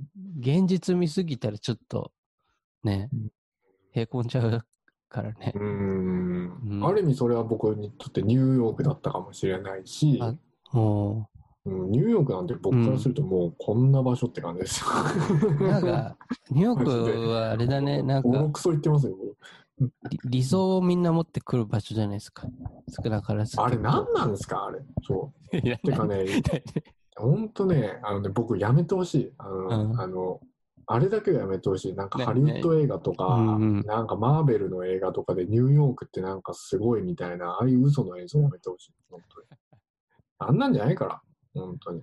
あとさ、知うん。ってます？あの、プレステ4とかで、うん。その要するにスパイダーマンのゲームとかあるんですけど、うん。その結構ニューヨーク、まあ、全然じゃないけどうん。すごいハイテクな街として描かれてるんですよええだからニューヨーク行ってことない人からするとわからないんですよ、あ、そうだね。ううんん。ニューヨークがいかに、み？いかに街がオンボロかっていう。本当だよ自動販売機お金入れても出ねえぞ うんそういや、確かになんかそういうのはすごいあるね。街としてね。うん。なんか理想を持って、まあ現実をどんどん生活しながら知っていくみたいな感じで、でもなんかその、なんだろう、人がいろんなとこから来て、それぞれみんな理想を持ってるから、そね。そこをなんか共有できる瞬間みたいなのはもちろんあるから、まあまあまあまあ。まあなんかそれはね、面なん白い、ね。かねちょっとしたゴキブリホイホイみたいな感じだと思う。どどういうこと？どういうこと？ゴキブリホイホイ。ゴキブリホイホイ。いや、ゴキブリ方法はわかるんだけど。うんからね。どういうこと？いや、なんか、いっぱい集まってくるわけよ。わしゃわしゃゴキわしゃゴキブリゴキブリホイホイのところに。うん。で、これあかんっつって、うまいこと帰る人もいれば、もう捕まったまま帰れない人もいるわけよ。で、僕は今、ネバネバっつって、ネバネバっつって今捕まってます。もうく帰れないみたいな。帰れない帰れない。もう粘着力がすごすぎてみ たい例え、例えがすごいね。な。もうゴキブリホイホイよ。本当に。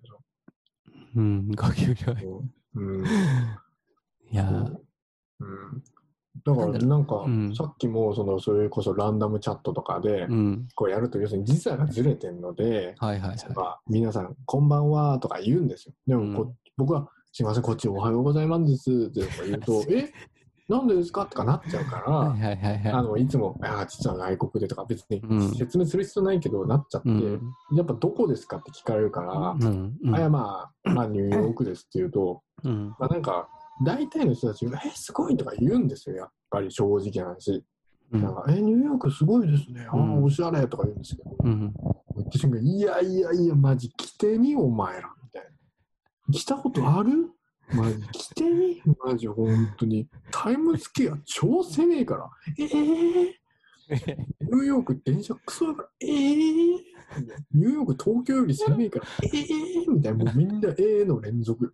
ええニューヨークそんな来てみみたいな。分かってないな、みんなニューヨークに関して。って感じですよ、本当に。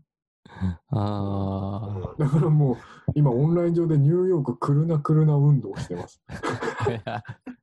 まあ誰もまあ今行かないだろうけど、言われなくてもね、まあ、あそうかそうか。これが世界平和なのか全く分からないんですけど、ニューヨーク来るな来るな運動をしてます。うん、いや、まあ行ってみないと分かんないっていうのはあるよね。うんなんかそういう、なんかこうい行くまでってさ、理想の積み重ねじゃないですか。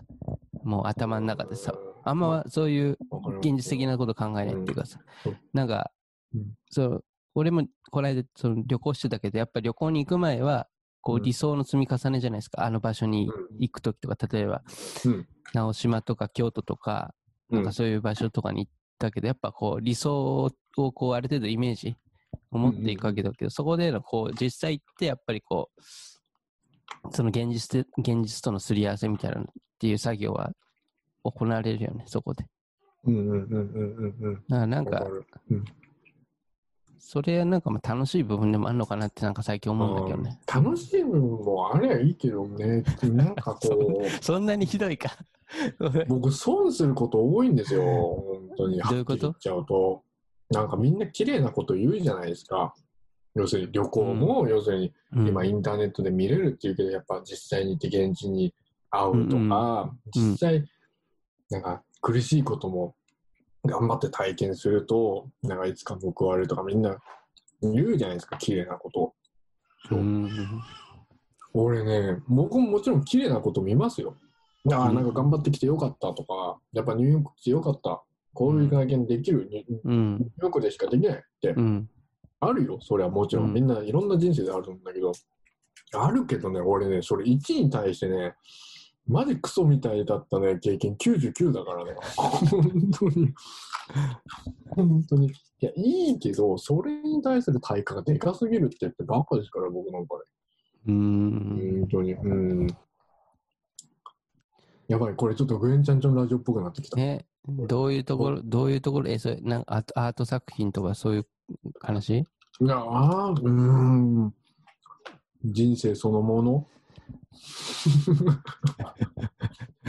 ちょっとこれね、あれっぽくなってきた。ランチャとかグエンちゃんちゃんラジオのテンションになってきた。ネクラのテンションになってきました。うやめましょう。ん。なんかあ、そっかそっか。うん。でもこの間のなんだろうな。スンさんの肉屋の、あのー外壁にペイントしてるやつとか、あれさ、あれね、まあ、どうぞ。あれ、いや、ごめんなさいね。実はその肉屋でうん。壁画描いたじゃないですか。うん。で、結構僕も憧れてた場所だったんですよ、あそこ。うん。そう。アンディ・オホールのそううん。スタジオが隣にあるところあそうなんだアンディ・オホールのスタジオがあるんですよ。僕の壁画の隣が。バスキアが死んだところなんですよ。だからバスキアの絵があるんですよ。の隣に僕の壁画が消されない限りはある意味永遠に残ってることなので、なんかすごい、なんかすごい意味深いことだな、みたいな。ちょっとコンセプトもちょっと、なんか、なるほど。なんか近いところもあるかなって勝手に思ったりとかして。うん。で、それなり、その、まあ、でも頑張って報われないのが怖いので、うん。そのある程度手抜きつつ、ある程度頑張りつつ、半々ぐらいでやりましたよ。やりましたよ。うん。やったけど、全然話題にもならない。全然、むし、ろちょっと、うん哀れみの目で見られてます、周りに。なんか、あれ？なんかこれ、なんでこれちょっとバズらないの？みたいな感じでよく言わ。れるなんでこれさ、もっとこう、わーってなんないの？うん。言われます。あー僕は、もちろん、いやいやいや、僕がこの絵を描けただけでも幸せですって、もちろん言いますよ。うん。言うけど、やっぱ心の半分は、俺頑張ったんだけどな。俺夜中とか起きて頑張ったんだけどな。結構なんかちょっと期待してたんだけどな、みたいな。そう。そう。ありますよ、やっぱり、人として。確かに、あれ僕もそのね、インスタでしか見てないけど、いや、これはなんか、スンさん、こっから行くんじゃねってなんか思ったもん、本当に。僕もちょっと思いました。うん。行ってもおかしくないなと思った。おかしくないなと思ったんですけど、うん行かなかったです。でも、ほら、いそれ、今回初めてじゃないですか、あれ、こあのまあまあまあまあ試みは。で、はい。別にな、なんだろうな、え、まだ残ってるわけでしょ、あの壁まあ、画は。残ってます。はいはい。で、まあ、時間が経てばいろんな人もその分目につくわけだし。だからまあ、そんな時間も経ってないから、いや、俺はなんか可能性すごいあると思うし。あ、本当ですか？い。や、なんかねう、んスンさんがね、なんかね、打ち続けてる釘がね、うん。ようやくね、壁に刺さった感じがすごいね、か俺はある、あの作品と、今回のまあ、VR のやつとかをあ、含めて。本当ですか？うん。今回も多分何も出ないです。まず、v、あのその VR の世界が落ちました。先ほど落ちました。パソコンが壊れて落ちました。終わりました。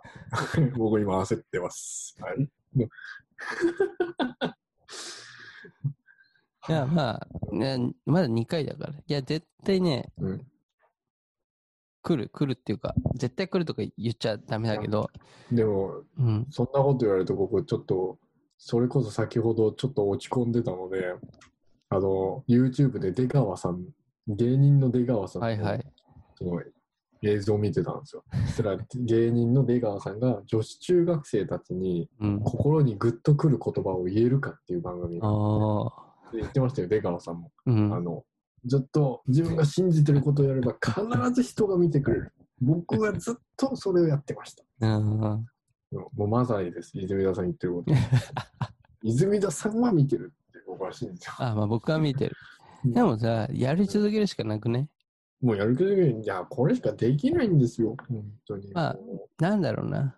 ううん難しい部分もあると思う。そのなんかマネジメントとかさ、そういうのは別にさ、プロではないから、僕たちは。そういうビうんビジネスのプロではないでしょ、そういうアート、アートビジネスとか。はいはいはい。だからなんか、そこら辺も大事なんだよね、とは思うけど。まあ、わかりますよね。そうですよね。まあでも、なんかそういうの一回まあ抜きに考えると、まあ続けるしかないんじゃね。う。うんん。いや、でも僕よくね、本当にね、いろんな人たちに口癖で言うんですけど、うん。僕ね、もうちょっとね、こうね、おしゃれに行きたかったです。もうちょっとこうね、さらっとね、なんかね、あの、何ですか、あの、シェフとか、ああいうお茶の間で人気なシェフとかいるじゃないですか。手こ手こし、手こしシェフだっけ？なんかああいう人いるじゃないですか。ああいうそうなの？も、もろ節だっけ？室節だっけななんか、なんか忘れたんだけど、なんかそういうシェフ系っているじゃないですか。あの、うん。アラサーとかそういう OL の方に人気の、あ主婦に大人気の シェフとか若いね。はいはいあ、そうなの？俺、ああいう感じになりたかった。アートやったとしても。なんか天才韓国人、あニューヨークアーティスト活動若若くして、こんなにスピード出世みたいな。あ、最年少受賞みたいなね、そうそう、最年少でもうありみたいなさ。もう最年少は厳いいのもうそれね、なくなっちゃったんだよね。なくなっちゃったんだよね。もうそれ通用しないからさ。そうそう。最年少はもう通用しないな。最年少、そうだね。うん。だからこんなこと言うともう終わりなんですけど、なんかあの、子供で振動的な人っているじゃないですか。ああいうなんか5歳なのにダンスがすごい上手い。ああ、はいはい。ピアノがバーッとか弾けて、でななんか有名人ともうコラボしちゃって、うんなんか親が出てきて、わーいみたいな。うん。ちょっとね、歯ぎしりしながら見てます。もうす それ、素直に見れない。素直に見れない。ああ、なんだよ、じゃあ俺も英才教育受けてくれよかった、みたいまあなんかあれじゃなな。いの？心が、そ結構、そういう、なんスポーツ系とかさ、なう。んかう、ん将棋とかじゃないけど、そういうものって、なんかこう、勝ち負けがはっきりしてるじゃないですか。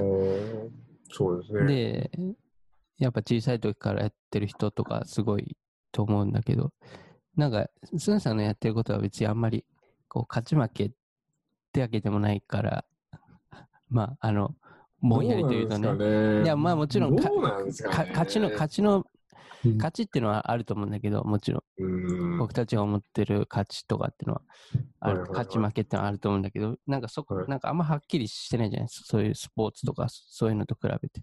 はいはい。うんだからまあなんか、わかりますよ、わかりますよ。う、うん。んわかります、わかります。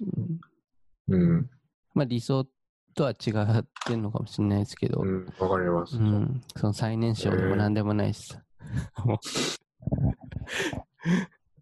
うん。いや、もちろんね、アートとかって勝ち負けないんだけど、うん、やっぱり誰々が、うん、なんかどっかで、こう、なんか、展示、はいはい一般のところでやりました、どっかのはいはいメディアに載りました、うん、いくらで売れましたっていううん、と、うん、やっぱり、ちょっとはこそうだね。う、なんかやっぱ企画しちゃいますよ、そりゃ。うん、人間だからさ。そうだね。そうそうそう。ううん、ん。そなんかそそういうのはありますよね、やっぱり。う。こうあるある。やっぱりある。雑誌に載るとかさそうう。うんん。あるある。うん。そなんだろうね、うんそういうのはすごいあるね。うん。あれ、やっぱりまあ、それはどこの分野に行ってもあるんだろうね。う。まあそういうね、そう。そうですね。そこにまあ、うん、どうどうなんだろうね。そこ、そこの部分で言ったら、まあね、やっぱこう、いろんな賞もらったりとか、いろんなギャラリーで、なんかギャラリーでいっぱいやったりとか、うん。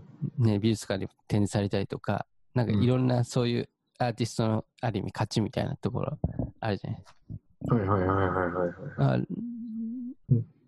そこを目指す、目指していくか、まあうん全然違うやり方で別に美術館に飾られることがゴールじゃないっていうような感じでやっていくのが別に、それね、うんそれね。それういう全部言えると思うんだけどね、どの業界にもね。なんかそねの、うん。その、うん。なんかハイ、ハイアートっていうかさ、うん。そういう文脈にのっとってやってって成功するのかとか、そういうのは関係なく、うん。なんか別のとこでやっていくとか、なんか本当にいろいろ、そのよアートとかアーティストとかっていう曖昧な言葉だけでもうかなりあるもんね。俺だって俺も普通にアートの話だけなんか分かる。要するに話分かるやつらだけでこうしっぽり飲んでやればいいっていうなんかそういうなんか純粋ななんか変な、うん。分かるやつだけでやればいいみたいな。売れなくてもいいみたいな、うん。なんかそういうのもあればなんか普通に k p o p アイドルと関わりてみたいな。うん。そういうのはもちろんありますよ。まあ、両あ方ね、あってもいいね。うん。そうだね。なんだろうね、それ、あうん。なんか、どうなんだろうね。いつか泉田さんのこのラジオに k p o p アイドルがね BTS が連れてこれるように頑張らないと。いや、ぜ絶対ない、ないです。BTS よってみんな 泉泉田さん、アンニョンせよってみんな言うようにね、頑 それも多分全然違う略語の BTS っていうなんか、BTS も知らないアーティストかなんかの、B、なんだろう。なんだろう、BTS、何の略語だろう。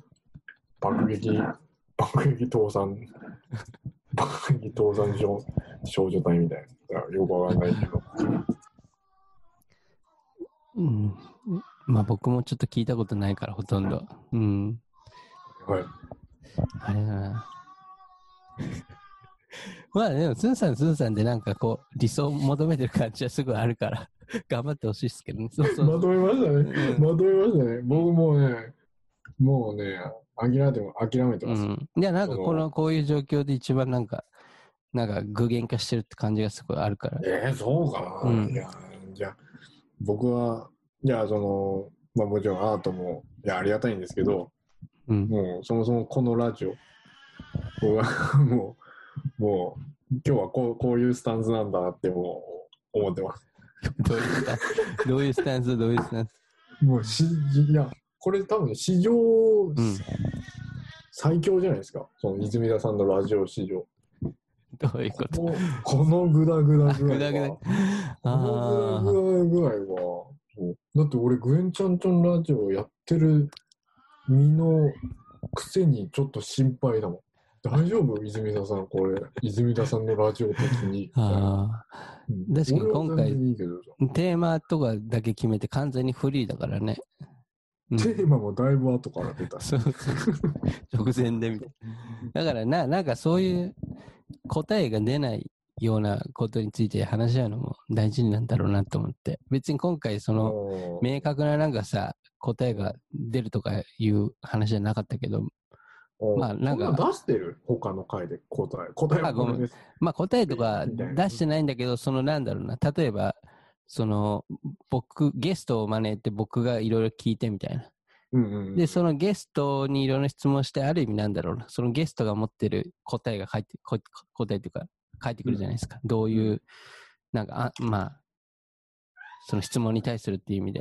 うんうんでもなんか今回のテーマって2人でなんかこう話し合って、うん。うん別になんかそういうどっちが聞聞くとかなんかそういう、なんか質疑応答じゃないじゃないですか、こういうの。もういや、そしたら俺せっかくだけど、うん。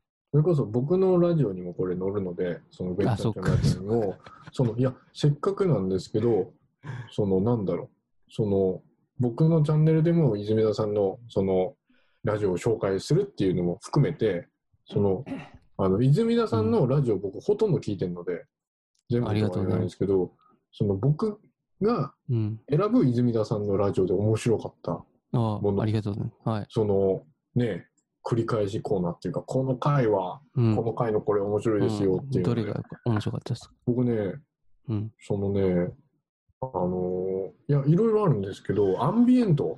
アンビエント音楽のはいはい。話を、そのアーティストの方たちと泉田さんがすることがありまして、はいで僕やっぱアンビエントってちょっと、ちょっと難しい音楽だなって、ちょっとちょっと抵抗があったんですね。僕割うん。ミーハーなのが好きなので、ヒップホップとか、そういうロックとか。うん。アンビエントってなんだろう。いや、いいのはわかるけど、そんな日常で聞くみたいな。だからすごい興味深く、あの、拝聴していただいあの、したんですけど、その、なんだろうな、なんかその、アンビエントの中には静かなものもあれば、うん。そのなんかこう、なんだろう、その、アメリカで起きた911の、はいはいその、テロの、うん。その、あった状況を、こう、うん。表現したそういう、なんかちょっとホラー系っていうか、ちょっと本当に深刻な、聞いててある意味不快になるアンビエントもあったりとか、うんこうダークな方もあるんだとか知ったときに、あなんかすごい何なんだろう。耳で感じるアート作品といいますかね。あかそれを生活音で取り入れるって、あなんかそういう聞き方かと思った時は本当に、あ面白いなって思いましたね、本当に。あ。確かにラ、ジオの対談は。うん。あれは僕もなんか、ちょっとやって面白かったですね。そのなんか、全然その3人集まって話したけど、3人が持ってる、なんか聞いてるものとか全然違くて、そのアンビエントに対して思ってるっていうか、まあ考えてることとかもなんか結構ずれてたんですよね。うん僕、なんかやっぱラジオとかやるの時ってなんかそういう、どういう風な感じでどういう風な着地点でとかなん、なんとなくこうイメージがあって、そういう感じである程度用意して話してたけど、あなんか全然こういう違うとこに行くなみたいな。っていうのがあって、そういうのはなんか面白いですよね。そそういう。ね、しかも、そのねいろんな僕らミラみたいな素人が知らないようななんかおすすめのアンビエントのいろんな曲とかあのなんだろう、えー、と歌詞も紹介してくれてすごいなんだろうあのラジオ聴けばこうあとりあえずこれ聞いてみようあれ聞いてみようみたいうな、ん。入門書にもなるしうんすごい良かったです僕的には。いや、ありがとうございます。うん、ちょっとまあ、あと、うん。あちょっと何ですか？いやあ、そういう対談の形式のやつは結構やっていきたいなって思思ってますね。ああいやうんん、アンビエントに限らず。うんうんあとは、なんだろう、あ、それこそカイトくん、その現代音楽やはいってる。はいはいはい。やっぱ現代音楽をやってる、その、カイ現代音楽ってジャンルがそもそも馴染みが、うん僕は現代アートなんですけど、現代アートやってる身にの人でも、あまり深く知らない現代音楽っていうジャンルのうん。プロの方と、こういろいろ聞いたときに、そのヨーロッパでの、そのはい現代音楽の事情だったり、やっぱ考え方とか、うん。そういう、その、海斗くん自身も作ってる曲の意味とか、うん。その辺の考え方とか、そういうのも聞けて、すごい面白かったですね。やっぱり、なかなか聞けない話だったので。うん。うん。確かに。うん。あなんかいろいろ出てきたね。ね、出てきたよね。うんそうそうそうそうか、あとね、あれ、なんか、こう、いろんなところに住んでる方の話するじゃないですか。あの、なんですか。あの、日本だと、長崎かなああ、はいはい。あの、地方で、うん。その、住まわれてる方、はいはいはい村村おこしされてる女性の方はいはいねうん、あれも面白かったです。おお、ありがとうございます。だいや、本当に、面白かったですね、確かに。いや、うんいや、あれはちょっと一つの僕の中の理想郷ですね。なんていうか、うんそれこそ、なんかよく YouTube とかでも、うん。あの、オリラジの中田さんはいはいはい。が、その、ユーあの YouTube ラジオっていうか、あ、大学、YouTube。とかやってるから、たまに見たりするけど、うんそれでも、働かずに、田舎で生きていくとかさ、うんそういうのって今、うん。こうみ本当に若い世代っていうか、僕らみたいな世代も含めて、うんいろんな人たちが興味持ってると思う。うん。働かなくてもいいっていけるじゃん。マネーマシン作るとかさ、うんなんかでもこう、自分で畑耕して、ネットあれば別にね、つながるし、みたいな。うん。なんかそういうのってある意味、ねすごい。だって僕自身も分かんないことですし、正直、ニューヨーク住んでるけど、どうなるか分かんないじゃうんん、人生って。うん。なんか、ビザがどうなるかとかだったら、まあもちろん外国に行くのもいいけど、別に日本とか韓国戻って、そういう生活をちょうっとん。やるのも一つの理想かもしれないし、うんみたいな。すごい、なんだろう。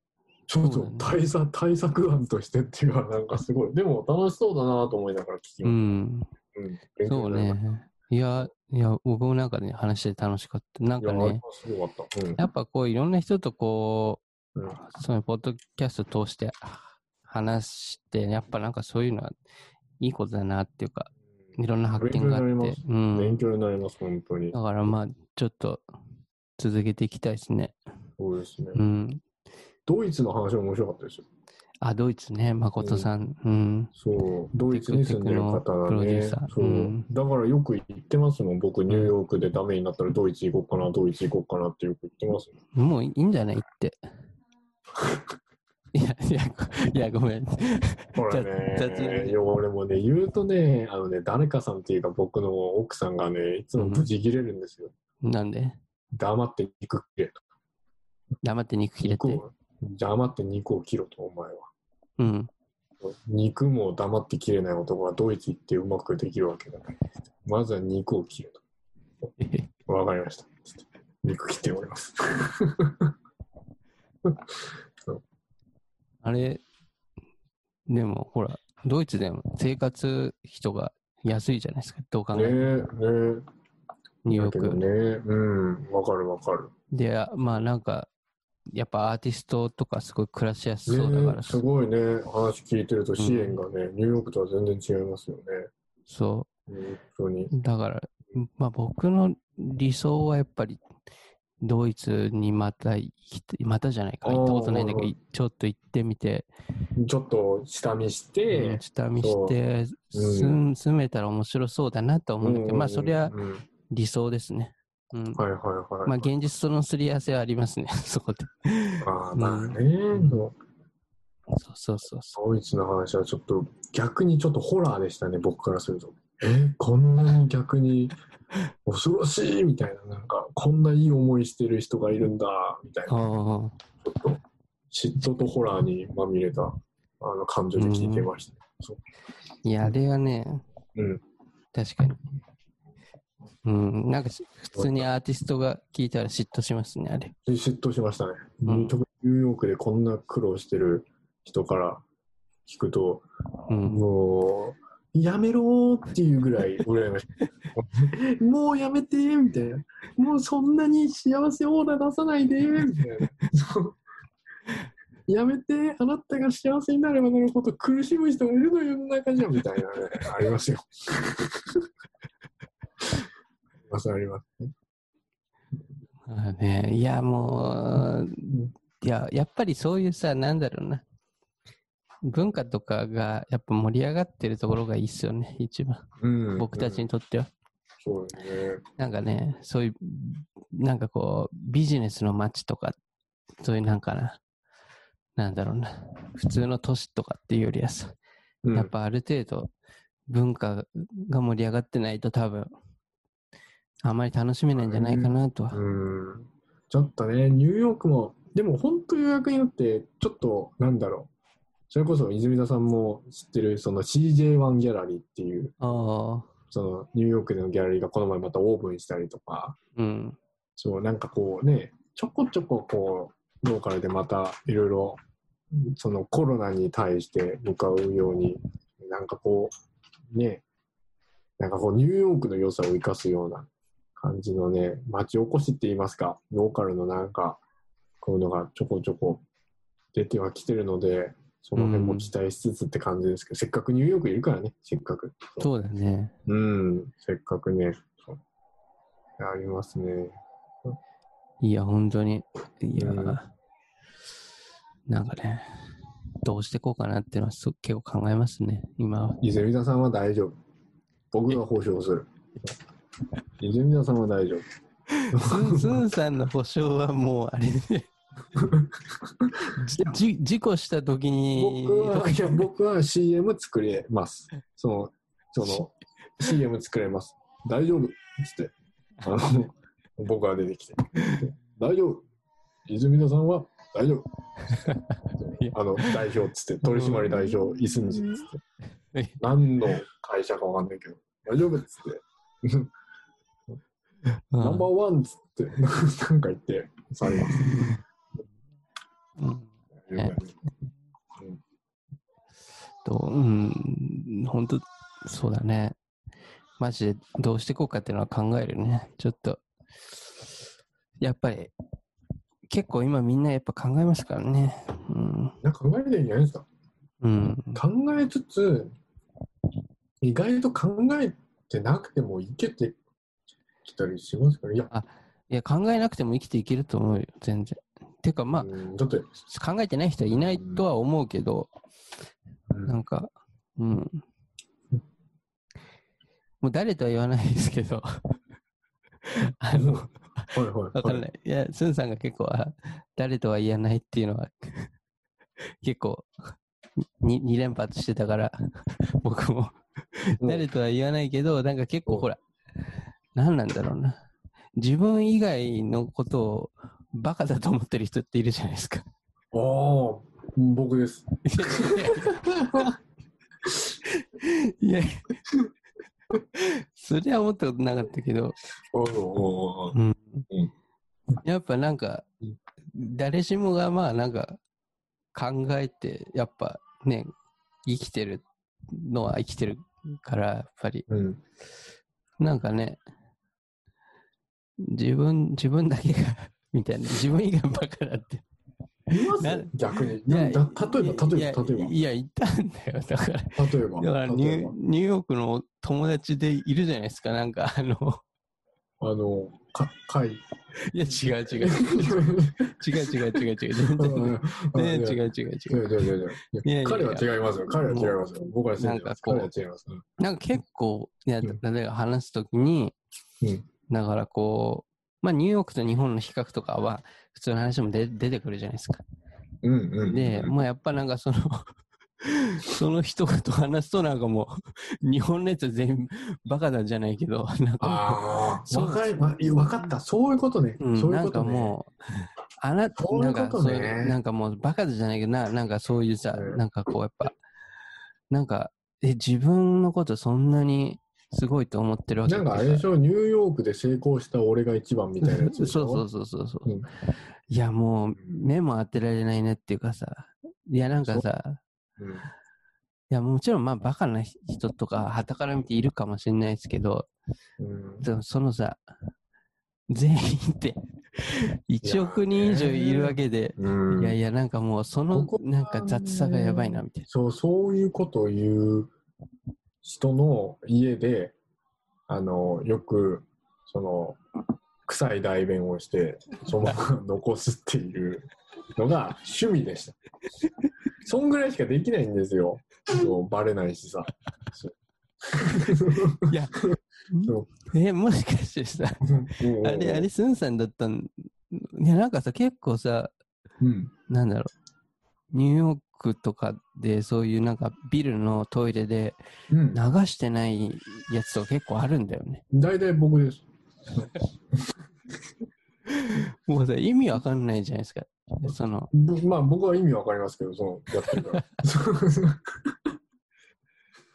ここには意味もちゃんとあります。そう、あれです。僕です、それは。うん。うん、あ、スンさんだったんだ、あれ。僕です。はい。うんああ、そうなんだ。うん、ただ僕を超える方がいました。え、どういうこと？あの、電車の中乗ってたんですよ、ニューヨークで。うん。したら、隣に座ってた黒人の女の人がうん突然、あーっつって僕の方に走ってきてですね。うん。うわ、怖い怖いと思ってたら、そのまま通り過ぎて、うん。あの、電車の車両と車両の間でうんこし始めました。走ってる電車の中で。あのスピスピードうんこっていうやつなんですけど、おすげえとか思いながら見てるんですけど。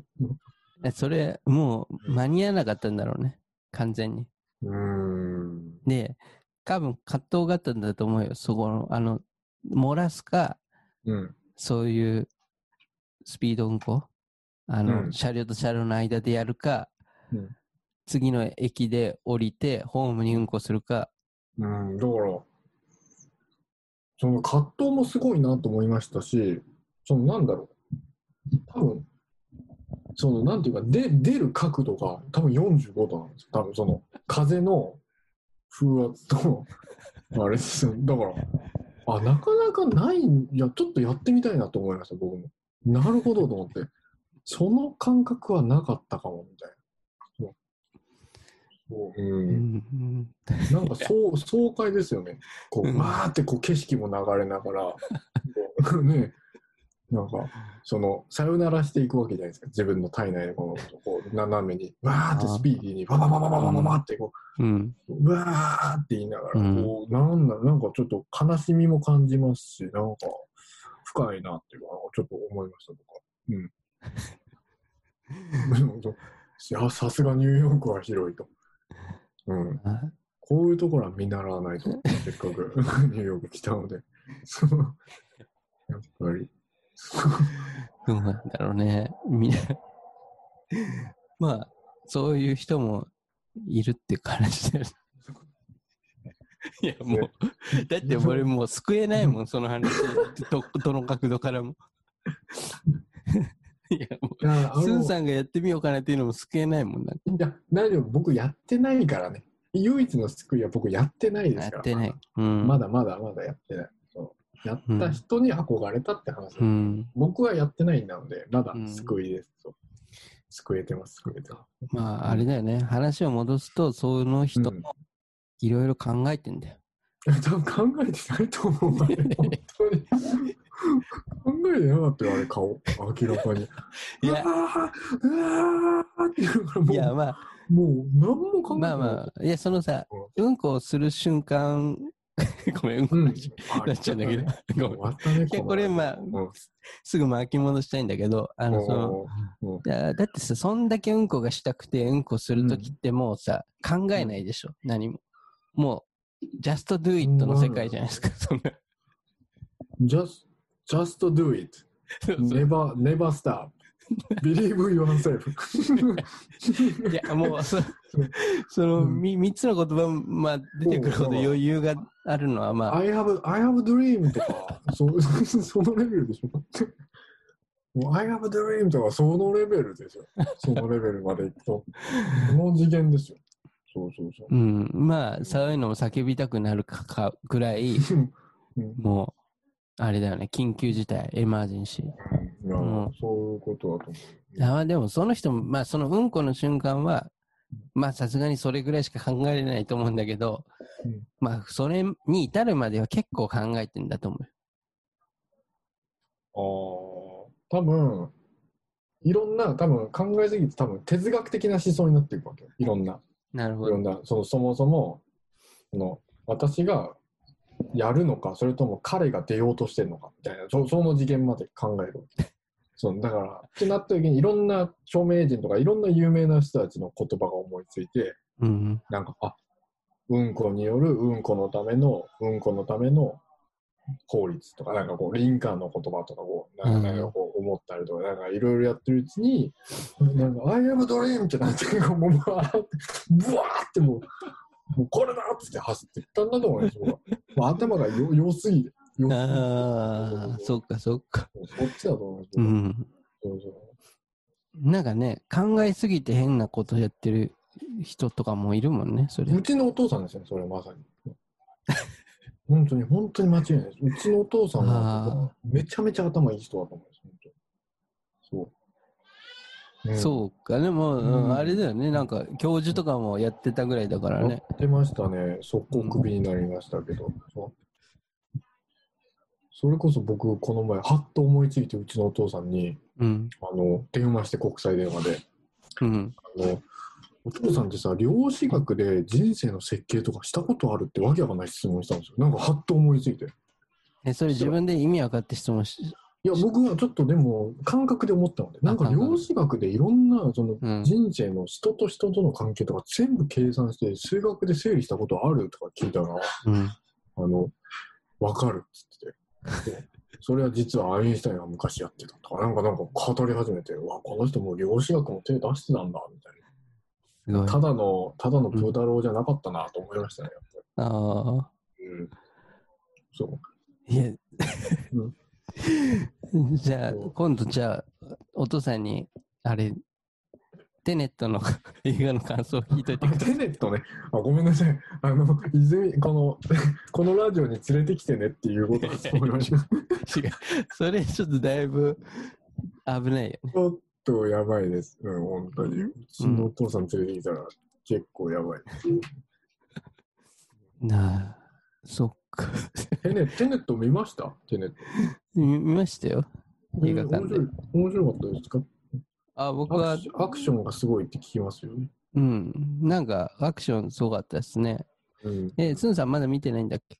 なんかアメリカの映画館どこも空いてないので。あ、そういう感じなんだ。そうなんですえよ、ーポスターは貼ってあるんですけど。えー。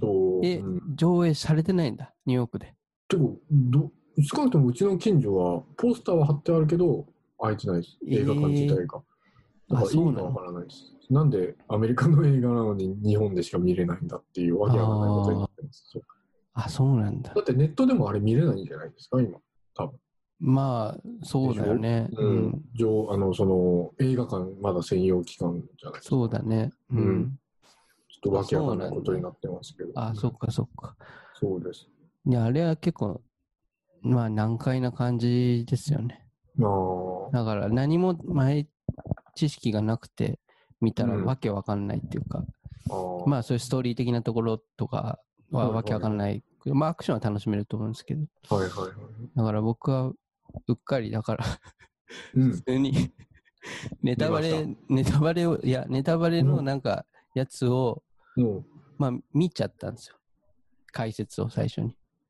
う、あ、最初に見て映画を見たんですか？そう。あのなんか、いや、なんかいろんな人のそういう、ちょっとあらすじ紹介みたいなのを、うん3、4個見たら、なんかこの映画はもう何回すぎてわけわかんないよみたいな感じでうんうん言ってたから、そんなにわけわかんないの俺見に行かないといけないんだと思って、ああ、そうかそうか。チケット買ったから、だから、うんあ、じゃあもうちょっとネタバレ知識入れといた方がいいなと思って、見ちゃう。なに。うん。でも分かんなかった。あんま分かんない部分もあるけど、でもなんかまあ、ない知識なく見てるよりは多分マシだったと思うし、ほうほうなるほど、なるほど。うん、だから、一回、一回でわわ絶対分かんないっていうか、あ、本当に？ああの、あ。ね、でも、スンさんのお父さんに感想聞きたいですね。うちのお父さん映画館連れて行くと実は寝ちゃうんですね。そう。ちなみにうちのお母さんは映画館連れて行くと、うん。あの、ヘビ、ヘビが出る瞬間、うん。あの、立ち上がって、キャンって言います。ね、大体、周りの5、6人ぐらいがうちのお母さんにビビって、こうビクってするっていう。そうヘビ、ヘビの映像がヘビ、ヘビのえ映像が出るやつは結構危ないってことだよねキ。ャン、キャンってえ、なんかあったんですか？ヘビに対して。いや、知りません。僕は知りません。彼女の人生で何があったかは知らないし、知りたくもないんですけど、その一つだけ知ってるのは、キャンって言います。もいや、そりゃ、ううんあれだね。ちょっと、だから家族と映画館行けないんですよ、うん基本的に。すんだ、すんだあの、お父さんとお母さんがじゃあ映画館でデートしてた時のことを想像したら面白いね。いや何なんですかね、そんな時代あったのかな。てか、むしろ僕、いうちのお母さんとお父さんと僕で昔、宮崎駿さんの風立ちぬを映画館で見に行ったんですよ。へえ。で、僕は、わ、すごいわ、こかの風、え風立ちるって最近のやつじゃない？まあまあまあまあまあ最近っていうか、ああれ、あ、なるほど。その、その311起こったああ、頃ですよなるほど。はいはい。見に行って、僕は、あすごい、あこれ深いし、すごいいい映画だったなとか言ったら、うん。もううちのお父さんもお母さんも、全然意味が分かんなかったって言って。あれ、あれ？なん、なんで城飛ばないの？とか、あれ、なんでロボット出ないの？とか、もう宮崎駿さんは、宮崎駿さんイコール城が飛ぶ、ロボットが動くとしか思ってない。全然ロボット出てこないんだけど。うん逆にそこで意見が一致してるのは、やっぱ夫婦なのかな。うんそこは、なんか、うん。そうなんかね、だってさ、スンさんのお母さんがさ、ニューヨークに一回来た時あったじゃないですか。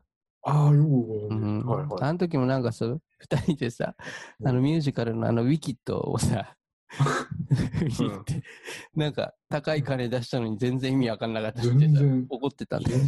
全然面白くなかったって言って、で、もう最後みんな終わって起立拍手、わーって言ってる時も、もう二人だけタイミング伸ばして、えっ？つって。な何が？ってかなって。全然二人ともわかんないわかんないっつって終わりましたね。